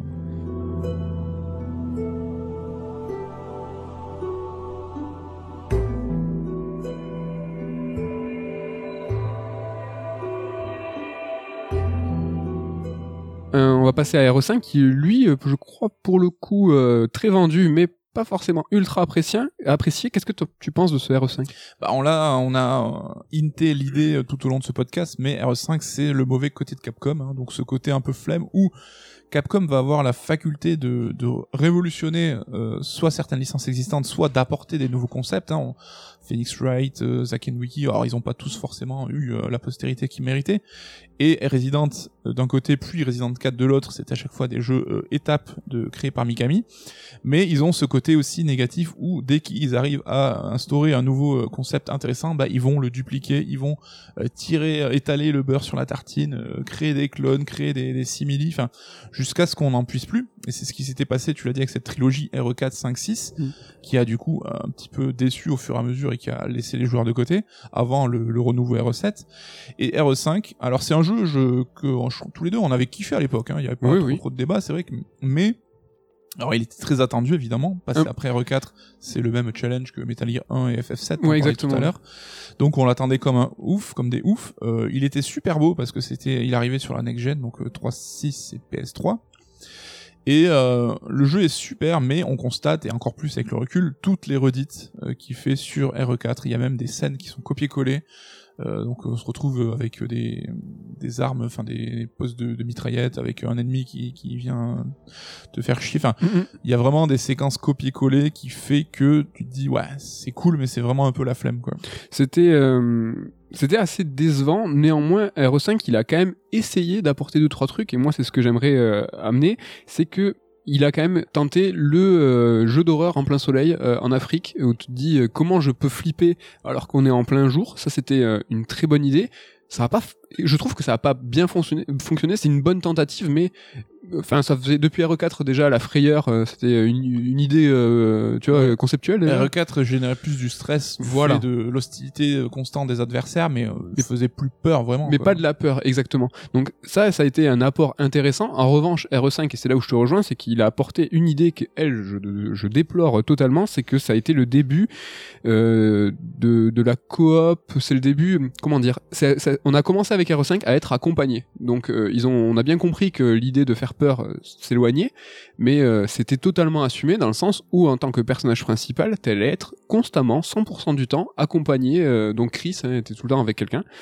Et ça, je trouve que c'est franchement c'est une pire idée. Alors je sais que il y a beaucoup de joueurs qui ont adoré parce qu'en fait ils ont euh, vécu euh, le, le, le jeu euh, en, en coop. Il y a eu peut-être euh, tu vois des, des gens qui l'ont fait avec leur compagne, qui l'ont fait avec leur enfant, j'en sais euh, l'enfant grand quand même. Bien fiston, on Mais tu vois, zombies. euh. Euh, leur fait avec des potes, donc il y a, y a cette idée en fait de communion, et c'est vrai que le souvenir est d'autant plus chargé quand tu l'as fait a- avec quelqu'un.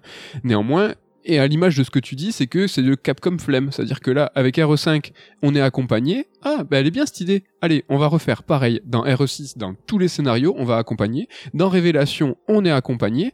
C'est euh, alors euh, c'est encore une fois né de, de de ce qui était déjà en germe dans RE4. Tu vois, c'est vrai que tu tapes chéri. euh, Et d'un RE0 d'une manière un peu différente. oui, avec le swap, n'oublie pas. Mais là, c'était vraiment, allez, on l'assume. C'est un jeu où t'es tous les deux. Et franchement, moi, je trouve que c'est juste une, c'est, c'est une idée. la pire idée quoi. La pire, i- voilà, Ouais. je pense que c'est la pire idée. quoi. Mais euh, on se remet dans le contexte de l'époque, c'était l'essor du jeu multi sur console et on avait euh, chaque grosse franchise, même très solo, qui devait avoir son mode multi. On se rappelle Dead Space 2, enfin ou 3, je sais plus, qui avait un mode multi. Enfin, c'était le gros délire. Il fallait un mode multi Bioshock. dans l'aventure. Bioshock. Bioshock avait un mode multi euh, un peu hors sujet. Et là, RE5, c'était ben voilà, euh, proposer du coop en local ou en ligne. Bah, c'était le nouveau délire. Quoi. Mais c'était l'exploitation des machines et notamment la, la 360 en fait qui avait un super live et qu'il fallait tu vois il fallait que la bécane elle tourne et montrer en fait qu'on était au top enfin, que Capcom était au top de la mode et de ce qui se faisait dans le jeu vidéo c'est-à-dire jouer en ligne et là c'était c'était l'idée quoi comment comment faire et même à terme sur les prochains épisodes comment proposer vraiment euh, une solution pour faire en sorte qu'on connecte les choses et les gens? C'était ça Ouais, parce que même dans les révélations, je crois que t'étais en duo, mais tu pouvais pas jouer en multi. Non, hein. ça non, C'était que du solo, hein, donc euh, ouais, c'est vrai que l'idée de, enfin, l'idée d'être accompagné in- induit forcément une baisse du, du niveau de peur parce que t'es pas, euh, enfin, t'as un allié avec toi, t'es pas laissé à toi-même. Et c'était surtout, je trouve, extrêmement mal exploité. Parce que en fait, être accompagné, c'est un outil de narration qui, euh, par la suite, va être surtout utilisé par euh, Naughty Dog euh, et les studios Sony comme Santa Monica avec God of War. C'est-à-dire que toi, t'es dans ton jeu solo, tu es seul avec ton personnage principal, mais il est accompagné, et donc tu as quelqu'un qui va te donner la réplique, qui va être, tu vois, peut-être un comic relief, qui va être ça peut être plein de choses. C'est le fait que tu n'es pas tout seul va donner en fait du corps et de l'épaisseur à la narration. Mm. Mais à l'époque, ce n'était absolument pas ça. C'est-à-dire que ils étaient juste muets quoi. Les mecs qui étaient à côté de toi, Ouais, il ça y avait ne aucune servait. incidence narrative. Non. Et d'ailleurs même euh, le personnage de Shiva dans RE5, bah, elle a été souvent détestée parce que quand tu jouais en solo, bah, elle était gérée par l'intelligence artificielle et elle faisait nawak. Des fois, elle te tirait toutes ses munitions sur un zombiac euh, qui était euh, hors de portée, euh, elle te balançait des tout. Enfin, ça ça marchait pas de manière très très optimale. On se souvient de Ellie dans Last of Us 1, Shiva, ça n'a rien à voir. Ah Euh, oui, non, c'était euh, la préhistoire quoi. Enfin, en tout cas, voilà, Capcom qui va recycler ses idées euh, dès qu'il trouve un bon filon, il exploite à mort. Et j'avoue, alors à l'heure actuelle, on n'a pas joué à RE8 et j'ai un peu peur moi que RE8 soit l'équivalent de RE5 pour RE4. Enfin, vous voyez ce que je veux dire? Ouais ouais. C'est-à-dire qu'en gros, ça reprend la formule de RE7, les bonnes idées de RE7 et dupliquer ça dans quelque chose. Voilà. Je sais que j'attends RE8 énormément comme j'attendais RE5 à l'époque. Oui. Alors RE5, au final, pour moi, ça reste un bon jeu, mais qui est pas forcément très marquant. Je vous en parlerai plus, bah, du coup, la semaine prochaine, mais euh, peut-être qu'on se situe là-dessus avec RE8, à voir. euh. Oui, parce que dans la temporalité de la saga, RE4 et RE7 sont deux jeux étapes, euh, des jeux qui vont changer le paradigme en fait de, de la saga. Et euh, une fois que cette étape a été euh, validée. C'est vrai qu'on c'est deux grands succès évidemment R7 et R4, mais on est dans l'attente de la suite et au vu de ce que tu nous racontes et de l'attitude de Capcom euh, souvent entre guillemets à la facilité. On les connaît, on les, les connaît. Les loustiques comme tu dis. Ah on flippe, on flippe pour R8.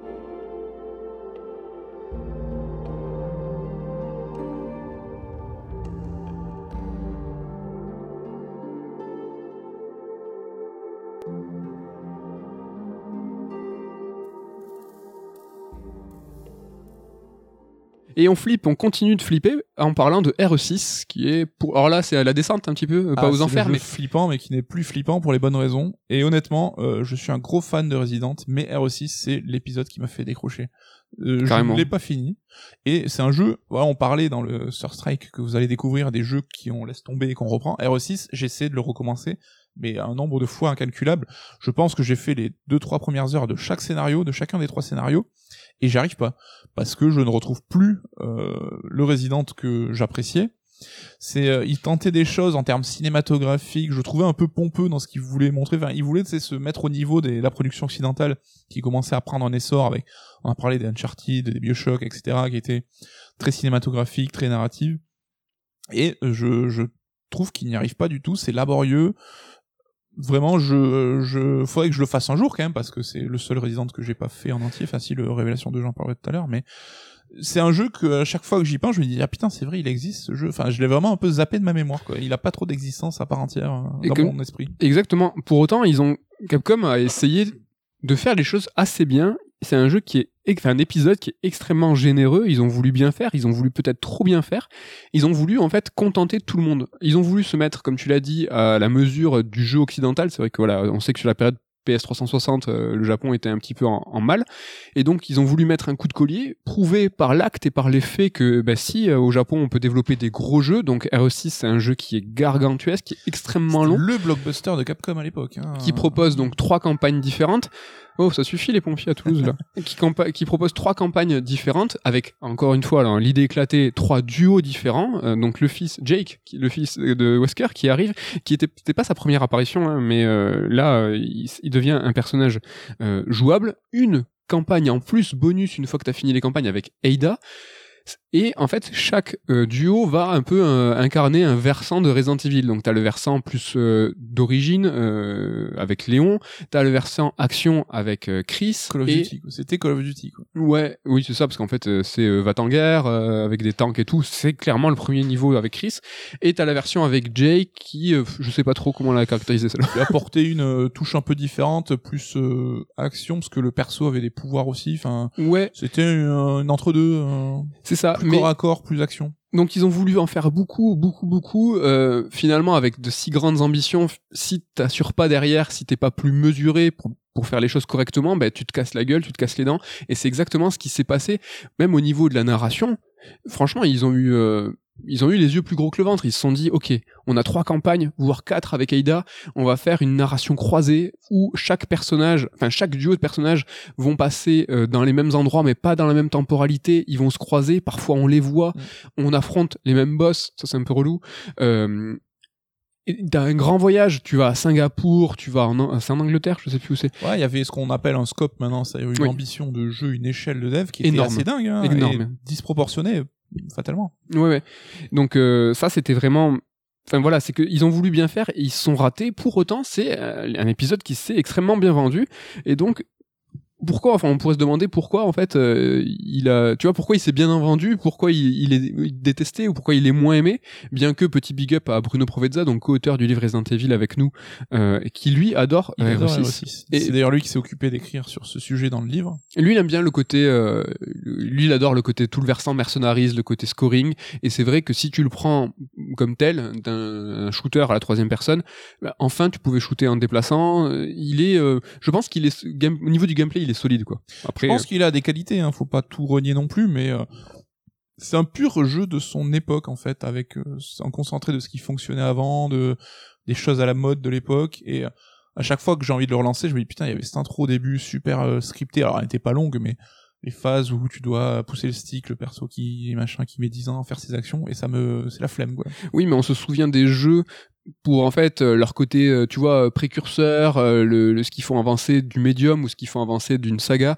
Alors que RE6, comme tu le dis, tu vois, il- il- c'est un jeu qui est, euh, tu vois, caractérisé par son époque. C'est ce, c'est ce jeu en fait qui, qui incarnait tout ça, mais qu'il a incarné au moment où ça, où c'était en, en, en- en cours en fait. Mm. Il y avait rien de précurseur, il y avait rien de, de, de tu vois, ils ont essayé de bien faire, mais ils ont mal juste, comme tu disais, euh, géré leur scope, mais ils ont pas essayé de pousser les choses, euh, de faire avancer la série. C'était, Ouais. euh, c'était plus fort, plus, plus, plus better, faster, stronger que RE5. Finalement, euh, c'était assez décevant, quoi. Et d'autant que RE5 venait un peu boucler une boucle en Ouais. termes de mythologie avec la fin de Wesker où tu revenais aux sources du virus progénitor, Ouais. la naissance, enfin ce qui allait donner naissance à tous les virus derrière. Donc là, c'était pas vraiment un nouveau cycle, tu sentais pas l'ambition d'ouvrir un nouveau cycle, c'est un sort de best-of en fait, un peu de cette époque. euh, C'était une sorte de best-of et une sorte de d'étape preuve. En fait, ils voulaient, euh, ils voulaient remettre le, le- tu vois, le, les pendules à l'heure en disant, regardez, euh, on fait, des- on sait faire des gros jeux, on est Capcom, on est Resident Evil, on va calmer tout le monde. Et presque ils ont, statement un peu quoi. Voilà. Dit, euh, le côté on veut s'affirmer comme Exactement. euh, un gros euh, un, un gros acteur. et presque ils ont réussi parce qu'aujourd'hui ils font, ben regardez les ventes. Enfin, il y a- il y, a quoi, tu vois. Et pour autant, tu vois, il y a pas eu de énormément d'itérations de RE6. Tu vois, on peut pas dire non, mais là parce que vous l'avez vendu sur 1000 versions. Non, c'est pas le cas. C'est un jeu Alors, qui il a cartonné. extrêmement bien vendu. mais parce que il était clairement, il visait ce qui fonctionnait à l'époque.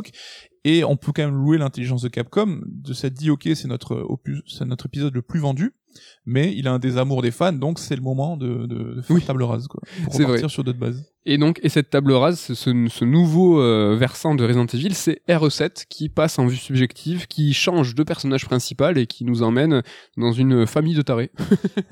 les bakers, les, ouais, les donc boulangers. ben voilà, RE7 c'est euh, une conséquence de RE6 où Capcom ben, reprend un petit peu au sérieux sa série. Donc on fait table rase de ce qui a été fait, le côté action. Là, on veut remettre la peur au centre du propos, ce qui était l'idée de départ du premier Resident, même si à l'époque on pouvait en rigoler parce que ça tout ne fonctionnait pas vraiment.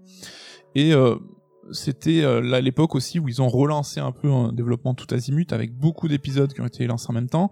Là, on voit que depuis RE7, on a quasiment un épisode chaque année et un épisode qui est plutôt solide, hein, même si on a cette crainte à chaque fois des licences annualisées. Euh, donc on a cette alternance qui a été décidée entre euh, nouvel épisode et euh, remake. Ils ont aussi, alors là peut-être que l'avenir me donnera tort, mais un peu arrêté tous les spin-offs dégueulasses qu'ils avaient lancés à l'ère euh, Opération Raccoon City, ce genre de truc qui, enfin, plaisait pas à grand monde en fait.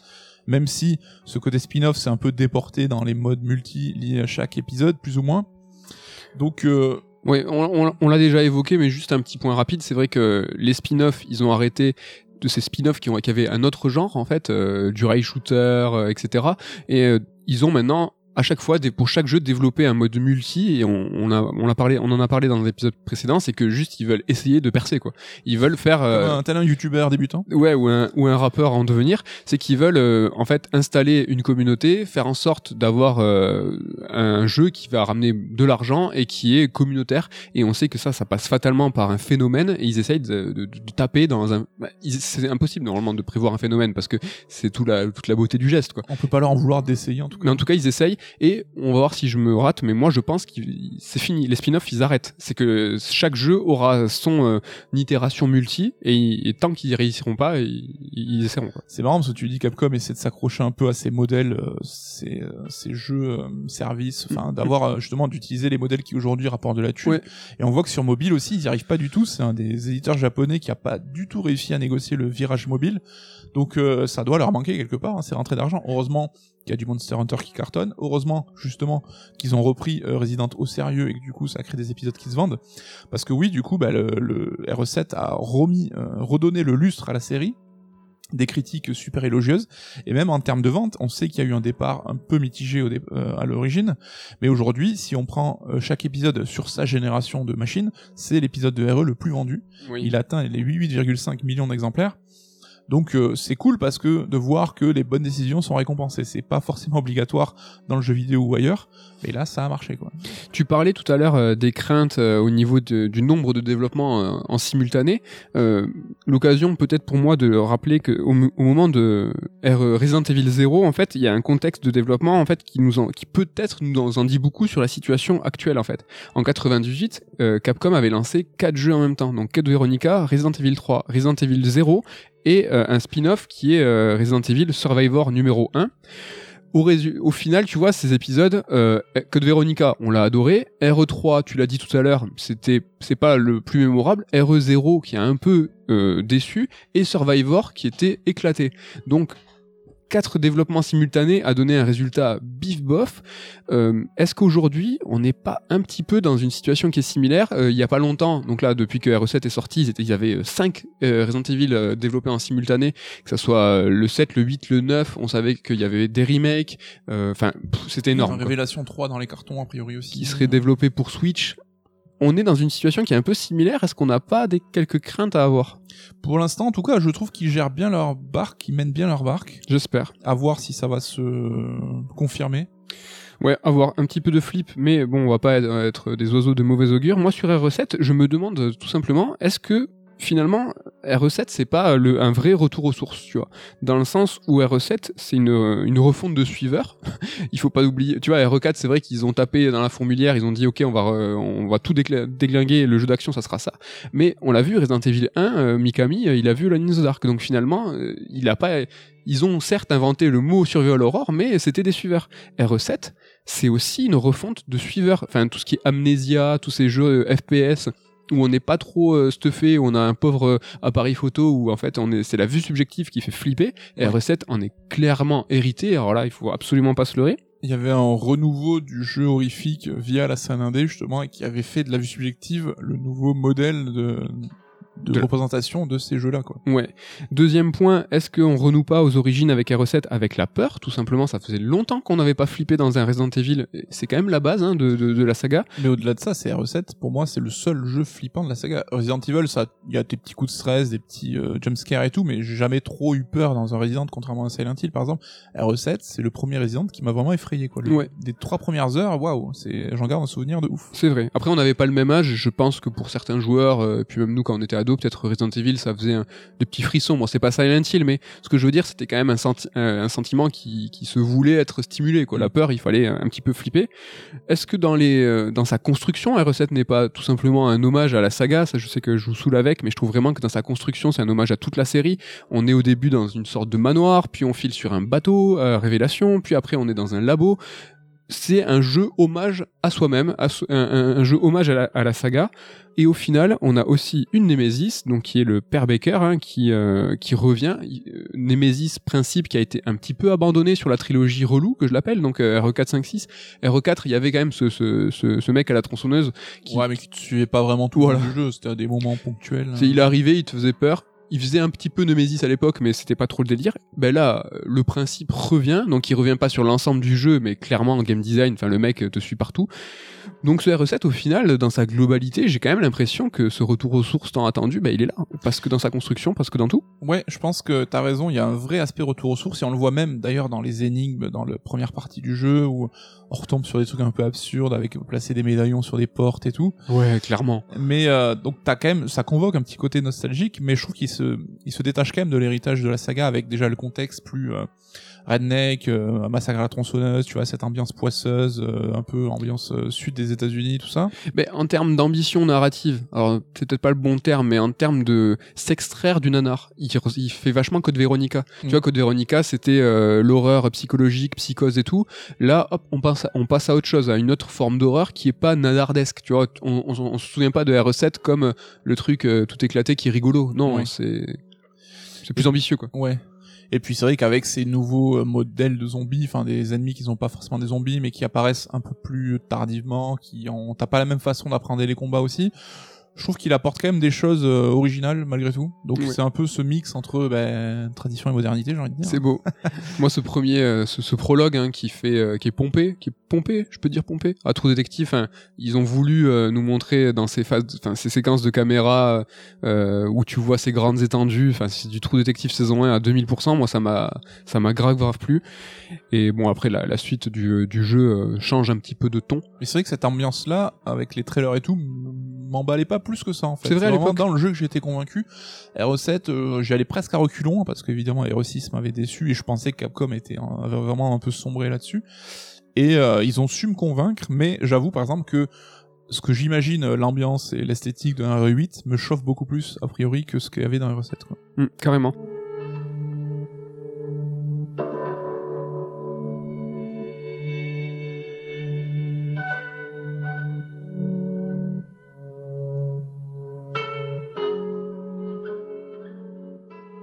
Parlais de, retour aux sources. Le moment pour nous, on a fini avec les, épisodes qui sont euh, numérotés.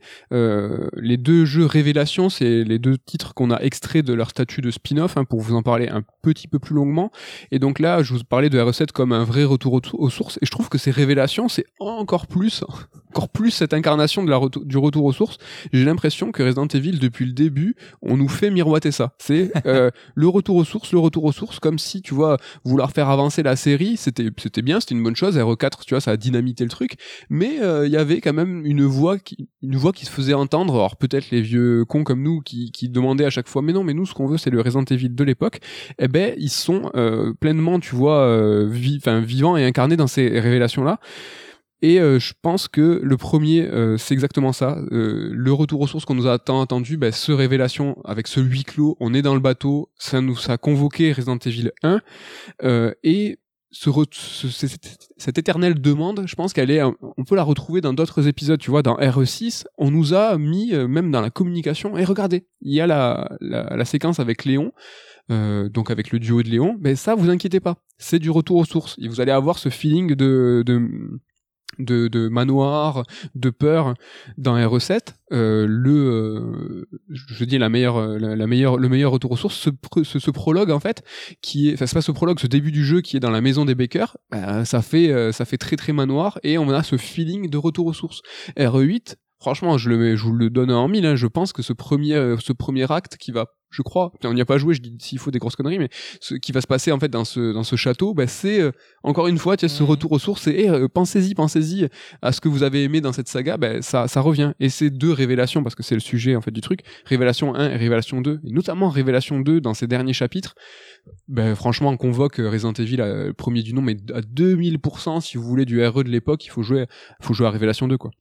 Après, je pense qu'il y a quand même une part de marketing hein, dans ce côté euh, brosser les fans dans le sens du poil, parce que euh, la saga arrivait à un âge vénérable aussi où euh, bah, il y avait des nostalgiques de la vieille époque. C'est une série qui convoquait tout un tout un passé, tout des, des, des, codes. Mm-hmm. Et donc, effectivement, la nostalgie et le retour aux sources devient un vecteur maintenant de, pour attirer les gens. Donc, je pense que Capcom, à chaque fois, va essayer de te dire, hey, regarde ce petit point-là, hey, ça te rappelle pas un truc? Là, RE8, au-delà du euh, retour aux sources de RE1, c'est aussi beaucoup d'hommages a priori à RE4. Oui, euh, et on arrive à une époque où RE4 commence à être largement nostalgique. C'est ça. En fait, on avance. Bientôt, il y aura des, des, des coups de coude de, de RE5. Et regardez, il y a une séquence en plein jour. C'est comme RE5. Donc euh, ouais, bah, les révélations, euh, j'avoue, j'ai pas grand chose à en dire. Hein. Ça reste des jeux sympas. Alors j'avais pas fini le 2, mais euh, j'avais fait quand même la moitié. C'est des jeux sympas, mais qui ont rien de trop marquant. Alors c'est vrai que le premier révélation, on pouvait se poser un peu la question de la gestion de l'horreur sur console portable. Mhm. C'est vrai que c'est un challenge hein, parce que t'es pas autant immergé que par une télé en termes de taille d'écran, en mhm. termes de son, etc mais euh, je pense que ça fonctionne. Moi, je, sais que j'ai des bons souvenirs du Silent Hill Origins sur la PSP que j'avais euh, vraiment trouvé flippant malgré tout. Donc, je pense que le challenge était plutôt euh, réussi. Révélation, c'est quand même l'épisode où on a pu viser et se déplacer en même temps pour la première fois, donc avant RE6. Mais il fallait le Circle Pad Pro, je sais pas si tu te rappelles, hein, l'excroissance de la 3DS. Faut expliquer ce que c'est ce délire quand même. C'est un appendice une excroissance que tu calais sur ta 3DS, donc sur la partie droite, parce que en fait sur la 3DS il y avait un stick, c'était un, une espèce de simili-stick euh, qui était euh, sur la gauche, et tu le mettais ton appendice sur la droite et tu te retrouvais avec deux sticks pour pouvoir euh, justement viser et, bouger. C'était moche, c'était pas pratique et c'est sorti quasiment en même temps que la console, donc t'avais envie de leur dire mais pourquoi vous avez pas prévu ça d'emblée sur la machine Mais c'est, alors je dis des bêtises, c'est sorti pour Révélation avec t'avais un bundle. ouais ouais, parce que apparemment c'était aussi une demande de Capcom pour Monster Hunter hein, d'avoir un second stick. Il fallait une putain de pile pour ce truc, c'était. Ah non, je m'en souviens pas. C'était dingue. Ah oui. Et euh, voilà, donc, euh, enfin, je trouve que le côté retour aux sources c'est un poil galvaudé sur Révélation parce que ça restait un jeu assez orienté action malgré tout. Donc euh, voilà, après il testait. T'avais un feeling, moi je trouve. Il testait un découpage épisodique, mais au sein d'une seule aventure, donc avec un peu à la Alan Wake aussi qui apportait pas forcément grand chose, mais t'avais une double narration qui était intéressante avec euh, des séquences avec, euh, enfin, deux groupes de persos et qui n'étaient pas forcément sur la même timeline aussi. Alors ça, c'est sur Révélation 1, c'est vrai qu'il était un jeu euh, d'un bloc et ils ont continué ce délire et ils l'ont poussé avec Révélation 2 qui lui était un, jeu épisodique avec un épisode par semaine et ce qui était marrant, ce qui était complètement ridicule dans Révélation 1, c'est-à-dire que t'avais un résumé de, du chapitre précédent et un cliffhanger avec pré- je me demande même s'il n'y avait pas écrit euh, ou dit previously, tu vois, parce que euh, tu sais la mode des C'était la mode de l'époque. des séries. ça. au moins dans Révélation 2, t'avais le format qui était en raccord avec euh, avec ce qu'il voulait raconter. euh, et- Après, à sortir un épisode par semaine, on se doute bien que c'est un jeu qui a été créé d'un seul tenant et qui était sorti en format découpé en fait. Oui. T'as pas le côté épisodique dans le sens où bah tu peux avoir le par exemple le feedback des gens sur le premier épisode qui peut induire des, changements sur les épisodes d'après quoi. Franchement, pour le coup, ils ont pas fait exprès, mais ils ont réussi à sortir de ce piège-là parce que pire, pensais que, pire ouais, idée, quoi, de- Dontnod est tombé dedans avec euh, le premier is Strange qui était étalé sur euh, 18 mois, je crois. Enfin, T'as aucun suivi, écouter les joueurs, euh, financement compliqué, euh, euh, crunch euh, ou en continu, euh, pire idée. L'épisodique a jamais su vraiment prendre dans le jeu vidéo. Il n'a Mm. pas encore trouvé son jeu qui en faisait le, le parangon. Son, son bon format. Il nous reste à traiter les remakes et les spin-offs. Est-ce que tu veux, est-ce que t'as une préférence, tiens? Est-ce que tu veux commencer par Commençons par les remakes. Allez, les remakes. Donc euh, les remakes, il y en a eu. oui, je te là, tranquille, vas-y, prends, prends, prends le relais. Non, les remakes, il y en a eu plusieurs. Euh, un qui est extrêmement notable et qu'on oublie parce que tant il est vieux, c'est ce fameux euh, Resident Evil Rebirth qui a été nommé Rebirth euh, bah, par Joypad hein, sur une couverture qui sont fait taper les doigts euh, par Capcom. Donc euh, l'histoire est, est très connue euh, et donc même nous, hein, on l'appelle Rebirth. euh, Oui, alors que le jeu s'appelle simplement Resident Evil. oui, parce que c'était un vrai remake de, de Resident Evil euh, premier du nom. Euh, c'est un, je pense, à chaque fois, l'exemple qu'on cite le plus euh, remarquable sur ce que doit être un bon remake, voire même, euh, enfin, c'est un côté director's cut avec des scénars en plus, enfin, des parties en plus, des... C'était parfait. Toute la partie de- avec euh, le roi là, euh, et donc euh, t'avais Lisa, Lisa. Lisa, pardon.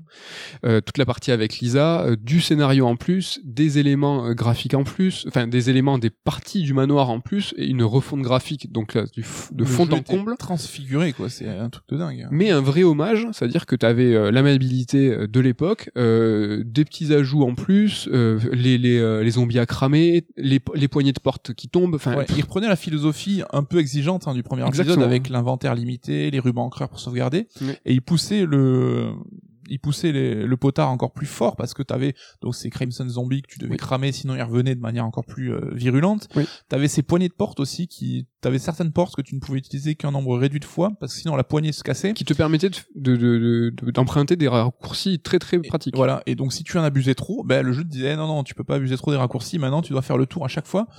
C'est un jeu qui, enfin c'est euh, presque l'épisode parfait je trouve de Resident de la première euh, Oui. première époque de la saga quoi. C'est pour ça que je le compte pas. Tu vois, j'ai dit Code Veronica, c'est mon préféré, hors euh, Rebirth, parce que Rebirth, bah, c'est- c'est c'est le 1 euh, qui est le plus marquant euh, façon euh, transfigurée, donc euh, c'est un petit peu euh, un petit peu triché. Des remakes, donc voilà, euh, maintenant il y a eu euh, remake du 2, remake du 3, on sait qu'il y a des rumeurs sur le remake du 4 qui sont pour l'instant non officielles.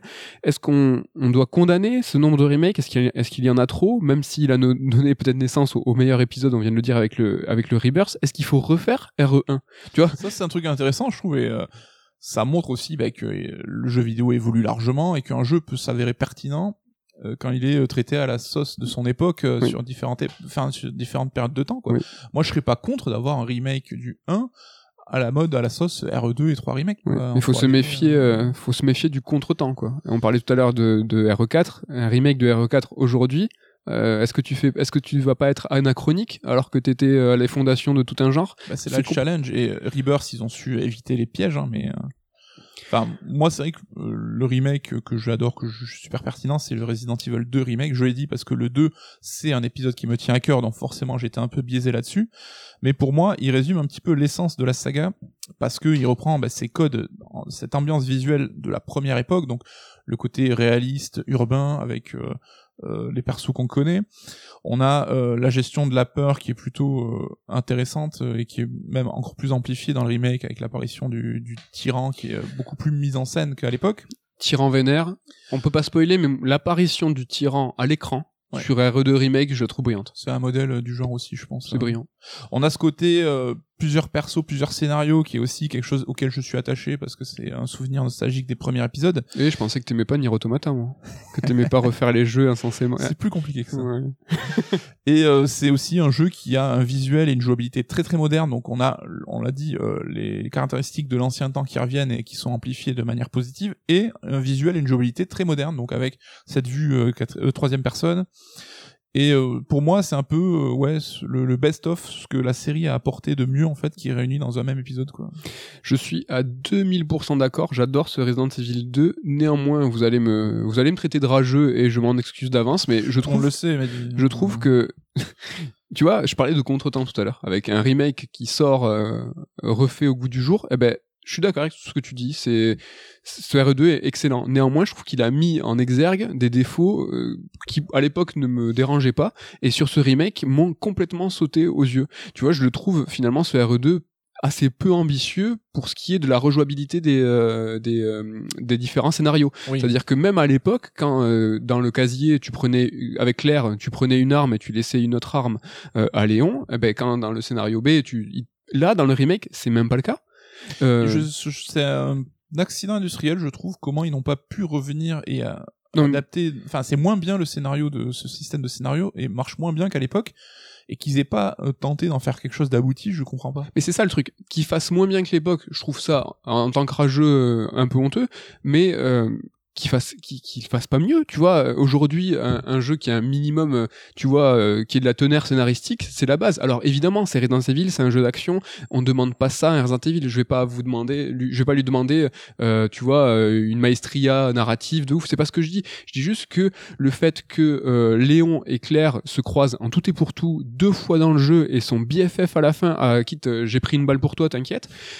Je trouve que le, le- la représentation visuelle, euh, le- le- le- le- l'ambition du jeu, euh, ben, fait sauter ça aux Oui, yeux. je suis d'accord. Et je trouve que tu vois, ne serait-ce que dans si, ok, ils continuent à se croiser que deux fois. Néanmoins, dans la mise en scène, peut-être rendre ça plus crédible.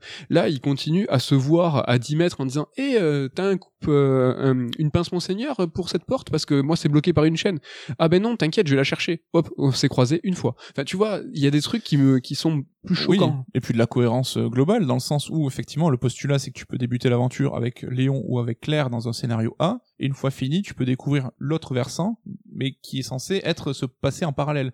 Mais là, ça marche pas parce que tu vas buter les mêmes boss, tu Exactement. vas euh, affronter les mêmes énigmes, tu vas faire sauter le même mur qui te permet de progresser, donc il y a aucune cohérence logique là-dessus. Pourquoi le mur abattu par l'un n'est pas vu par l'autre? Pourquoi euh, le euh, enfin tu vois, j'ai n'importe quoi, un, un boss mort, euh, pourquoi tu ne trouves pas le cadavre, etc. Pourquoi il y a pas C'est euh, incompréhensible. Je sais pas si c'est une question de temps qui sont pris, euh, ils ont été pris par le temps ou quoi, mais Je trouve ça un peu dommage. ah oui, c'est le gros regret sur cet épisode. Je trouve ça un petit peu dommage. Et ce qui est dommage aussi, c'est cette, euh, cette palanquée de spin-off euh, que Resident Evil a connu. Euh, c'est vrai que euh, on a dit que Resident Evil 4 tout à l'heure avait changé de genre au sein d'une même saga. C'est quelque chose qui est extrêmement rare. Souvent, quand une série change de genre, ben, elle le fait par le biais des spin-offs. RE4 non change de genre au sein de sa saga. On pense à Metal Gear Solid qui a toujours été un jeu euh, d'action espionnage. Et avec Revengeance, euh, Rising, euh, attends, attends, il s'appelle comment? Rising, Rising Revenge. je, je savais plus le mettre dans, dans le bon ordre. Ah, Et, et passer dans le beat'em all 3D au sein d'un spin-off. Mais non, dans les Resident Evil, c'est dans euh, la saga. Mais ces spin-offs, alors eux, euh, ils ont pas, c'était hier là, euh, ils ont, ils ont, ils ont fait du rail shooter, Il ils ont fait un million. du jeu en ligne. Ouais, alors il y en a eu un million. Mais il n'y a pas eu tant de sagas que ça, tu vois, il y a eu les Chronicles, il y, a- il y a eu euh, les Survivors qui étaient finalement les, la fondation des, des Chronicles, il y a eu euh, les ceux que tu vas nous parler toi là, ceux en ligne Outbreak. les Outbreak. Enfin, tu vois, il y a eu, alors il y a eu le remake DS, euh, certes. Il y a eu le jeu multi Mercenaries. Tu vois, il y a eu plein de petits trucs, mais tu vois des grosses lignées de de, de, de spin-off. Il y en a eu deux et demi, deux et demi. C'est pas ouf. Révélation peut être considéré peut-être comme C'est une spin-off. C'est vrai, euh, c'est vrai. Qui a creusé un peu son sillon.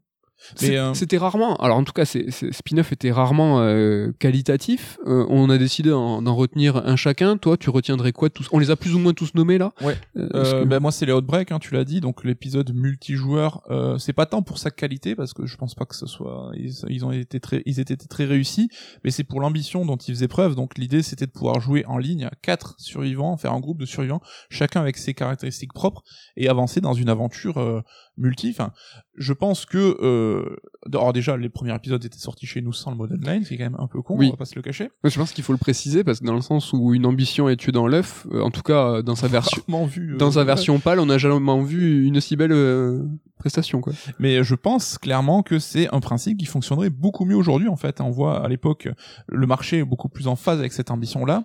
On voit avec les streamers, Twitch, YouTube et compagnie que c'est sûr ça fera un, un carnage parce que c'est aussi comme ça que les jeux se font connaître.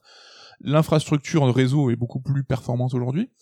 je pense ça serait peut-être un bon moment de revenir sur une euh, sur reprendre un peu ce concept là qui est sorti bien trop tôt pour Ouais. son propre bien. C'est ça, c'est trop tôt. Et, et, et le principe des jeux Outbreak, euh, je trouve, est plus sexy que que que, que les les multi, les Resident Evil multi actuels ouais, qui sont qui sont des adversaires ouais, Ouais, qui pas- sont toujours en fait des espèces d'essais avec des game design. euh, alors, des fois, alors il y avait le, le versant euh, synchrone asynchrone qui était qui était plutôt intéressant, mais le Outbreak, juste pour préciser, c'est que on a différents personnages euh, principaux en fonction de leur euh, métier. T'avais le flic, t'avais euh, le veto, t'avais Oui, genre différents. un Micheline le médecin qui a des, qui commence avec des bon un spray de soins Ouais, et ça c'était super intéressant. Euh, et surtout, t'avais un contexte qui était rigolo, c'est que t'avais le passage du zoo où t'avais pour la première fois des animaux qui étaient imposants, qui étaient euh, contaminés par le virus. T'avais le, les premiers gorilles infectés, ce genre de choses. Ça c'était quand même plus sympa et en tout cas plus euh, il y avait une ambition attirant, voilà, plus ambitieux peut-être. Il y avait une ambition et euh, alors je serais pas forcément euh, client parce que je joue pas en multi, c'est pas forcément mon délire, mais vu notre époque, et vu les jeux qui sortent, je pense que ça pourrait être une bonne idée hein, de refaire revenir la série. Mm, mm. Je suis entièrement d'accord avec toi. Le Outbreak, je les trouve à, à, à contre-temps. Ils auraient, ils devraient sortir aujourd'hui. Et moi, je vais vous parler des Chronicles. Et je suis en train de réaliser tout de suite. C'est pas du tout ce que j'avais écrit, mais que les Chronicles devraient ressortir aujourd'hui parce que les, un, faire un rail shooter à l'époque de la Wii, c'était intéressant parce que ça développait euh, tout un, game, un, un gameplay avec la Wiimote et même le Wii Zapper. hein. Rappelez-vous cette espèce de, de, de, de mitraillette chelou où tu mets ton nunchuk et ta, et ta Wiimote. Donc ça, c'était chouette, mais c'était en plein dans l'air du temps où il fallait, euh, il fallait jouer du motion. des jeux arcade à la House of the Dead, Time compagnie quoi. Ouais, mais tu vois, les Chronicles aujourd'hui, peut-être qu'ils auraient une raison d'exister nostalgique. Tu vois, euh, aujourd'hui, euh, convoquer euh, et faire revenir euh, des genres qui sont désuets, ça peut attirer à une certaine frange de joueurs. Et franchement, moi le premier, alors que les Chronicles, euh, moi c'était la série que j'avais choisi de vous parler. L'ai trouvé intéressant uniquement pour leur euh, perspective, leur changement de perspective vis-à-vis des scènes iconiques que le jeu va nous faire vivre. On va donc euh, Chronicles, il y en a eu deux épisodes et on vont traiter euh, différemment euh, R1, 2, 3, Code Veronica et, et donc vont nous faire revivre certains passages les plus euh, mémorables, euh, comme par exemple euh, le, le passage dans le commissariat de Resident Evil 2 et le revoir avec des meilleurs graphismes que l'époque en 3D C'était un Euh, peu le remake avant l'heure. Ouais, Ouais, c'était vu ça. remake avant l'heure et en fait de pouvoir se balader donc sur un rail euh, et c'est triste, mais de, de d'être au sein de ce commissariat, c'était quand même euh, quelque chose qui était euh, intéressant et puis c'est- voilà, c'est c'est un, changement de perspective qui pouvait trouver un, un- un intérêt chez les chez les joueurs. Je crois qu'on incarnait même Wesker dans certains Oui, chapitres. certains par ouais, des archives même euh, tu pouvais avoir euh, des, des informations sur le lore euh, intéressant. Voilà pour euh, pour les Chronicles. Moi je me demande si aujourd'hui ce serait pas plus cool. C'est marrant parce que je trouve justement que pour moi c'est un le rail shooter c'est un genre complètement désuet qui n'a plus sa place aujourd'hui dans le jeu vidéo. je Oui, trouve, euh. mais je suis à 2000% d'accord. Mais c'est que ils ont, ça a plus sa place, mais les faire revenir, c'est du pur bonbon nostalgique. Oui, Et- comme genre la mouvance des FMV qui reviennent sur le devant de la scène, ce genre de cho- choses. Ouais, c'est ça. C'est que tu, tu, tu, tu, tu, tu fais revenir à quelque chose qui, qui n'a plus lieu d'être, mais qui va uniquement te titiller ta, ta fibre nostal- nostalgique. Après, le problème, c'est que c'est toujours un rail shooter à la manette, c'est compliqué, et euh, ça se jouait souvent avec des accessoires. On se rappelle des guns de- du jeu Namco de Time Crisis. La VR, euh, la VR peut-être. Peut-être la VR, oui, ça peut être une option, mais c'est vrai que là, il y a eu un remake de House of the Dead qui a été annoncé, donc ça peut être amusant de voir comment ça sera traité et comment est-ce que ça va fonctionner. Ça peut être le début d'une vague. Hein, Ouais, c'est l'équipe qui s'occupait du remake de Panzer Dragoon, donc euh, on a un petit peu peur. on a un petit peu peur. Et ben voilà, et regarde finalement, Quasiment deux heures d'émission. Ouais, je voulais juste en Non, placer une en termes sur les spin-offs, euh, une petite référence, une petite euh, dédicace au Resident Evil sur Game Boy Color. Alors pas celui qui est sorti qui s'appelle Gaiden. Ouais. C'était un projet de de- d'adaptation du premier Resident sur Game Boy qui a été tué dans l'œuf. Donc euh, le jeu était fini à 90% a priori et qui était développé par les studios anglais de Hotgen. Mhm. Mais moi, il m'avait marqué de ouf parce que quand j'avais vu les screens de l'époque, je trouvais ça ahurissant de beauté pour une Game Boy. C'était ouf. Et alors, je crois qu'il y a la ROM qui est dispo maintenant sur Internet, donc vous pouvez aller creuser et voir. Mais euh, c'était un jeu, j'avais halluciné quand je l'avais vu à l'époque. Mais c'était pas quelque chose qu'on pourrait nommer remake parce que finalement dans sa représentation graphique c'était moins bien que l'original. c'est C'était un un, démake un peu. c'était un portage, un en fait. portage, un rétro-portage. un rétro-portage. euh, c'était assez rigolo. Apparemment, le jeu ne faisait pas du tout peur sur Game Boy. Et sur 3DS non plus. Ah, sur 3DS on pouvait mettre des coups de couteau avec l'écran tactile. Sur la DS. euh, oui, DS, ouais, DS. Le remake euh, du premier sur du DS. premier, c'était Deadly, euh, je sais pas. Silence. Deadly. Deadly Silence. Ouais, des beaux souvenirs, un, un épisode spécial Resident Evil qui, j'espère, euh, bah, vous donnera envie de plonger dans RE8, de plonger dans l'histoire des Resident Evil et qui, Ouais, bah, nous, qu'on se chauffe tous ensemble, le but. euh, Voilà, juste, on s'est euh, auto-engrainé en fait. C'est c'est le, le but du podcast. Euh, le programme pour la semaine prochaine, euh, je pense, est, est simple et limpide. C'est RE8. C'est RE8. Alors est-ce que ça sera un Red Alert ou un Third Strike EX Ben on verra quand on va découvrir le jeu, on en parlera ensemble et ça sera l'un ou l'autre euh, des cas. voilà. Euh, bon, on un, EX en fait, c'est tout simplement un, un- un podcast où on revient sur un jeu d'actu du début à la fin en spoilant à 100% et on va voir en y jouant si il est utile pour nous de d'aller jusqu'au bout du jeu, euh, enfin dans, dans son traitement. Oui, mais c'est pas tant spoiler que le scénar, hein, parce qu'on se doute que RE8 ça sera pas forcément le plus intéressant, mais même dans les mécaniques, dans si voilà, s'il y a des choses, à... on veut pas se retenir si on a des choses à dire qui nécessitent du spoil, ça sera un EX. Donc on aura peut-être une audience plus limitée du coup, mais ça sera intéressant que vous puissiez y revenir après avoir fini le jeu, Voilà. donc au moment où vous le voulez. Les UX, n'hésitez pas à, y retourner a posteriori. hein. On Ouais, a on traité euh, Cyberpunk, quelques-uns. Last of Us, Death Stranding, euh, moult, moult. C'est vrai que on fait les, pour durer dans le temps. Les voilà, c'est vrai qu'on les fait souvent en- comme des brutes euh, une semaine après la sortie du jeu, donc il y a, il y a des gens qui écoutent, hein, mais euh, il y a un petit peu moins que les Red Alert ou les Strike. Mais n'hésitez pas à y retourner, quoi. Et encore une fois, on vous renvoie si vous voulez plus d'infos sur Resident de manière plus construite, euh, des faits, etc. Donc vers le bouquin et vers le podcast sur d'émission qu'on avait fait avec Bruno justement euh, sur euh, sur le bouquin il y a quelques temps. Carrément, bah, l'occasion pour nous euh, de passer le big up euh, à Ken, à Ludo et à Damien, de vous remercier, de vous remercier pour votre fidélité et de vous, souhaiter, de vous souhaiter une bonne journée, vous dire à la semaine prochaine. Oui, au revoir, bye bye. Bye bye.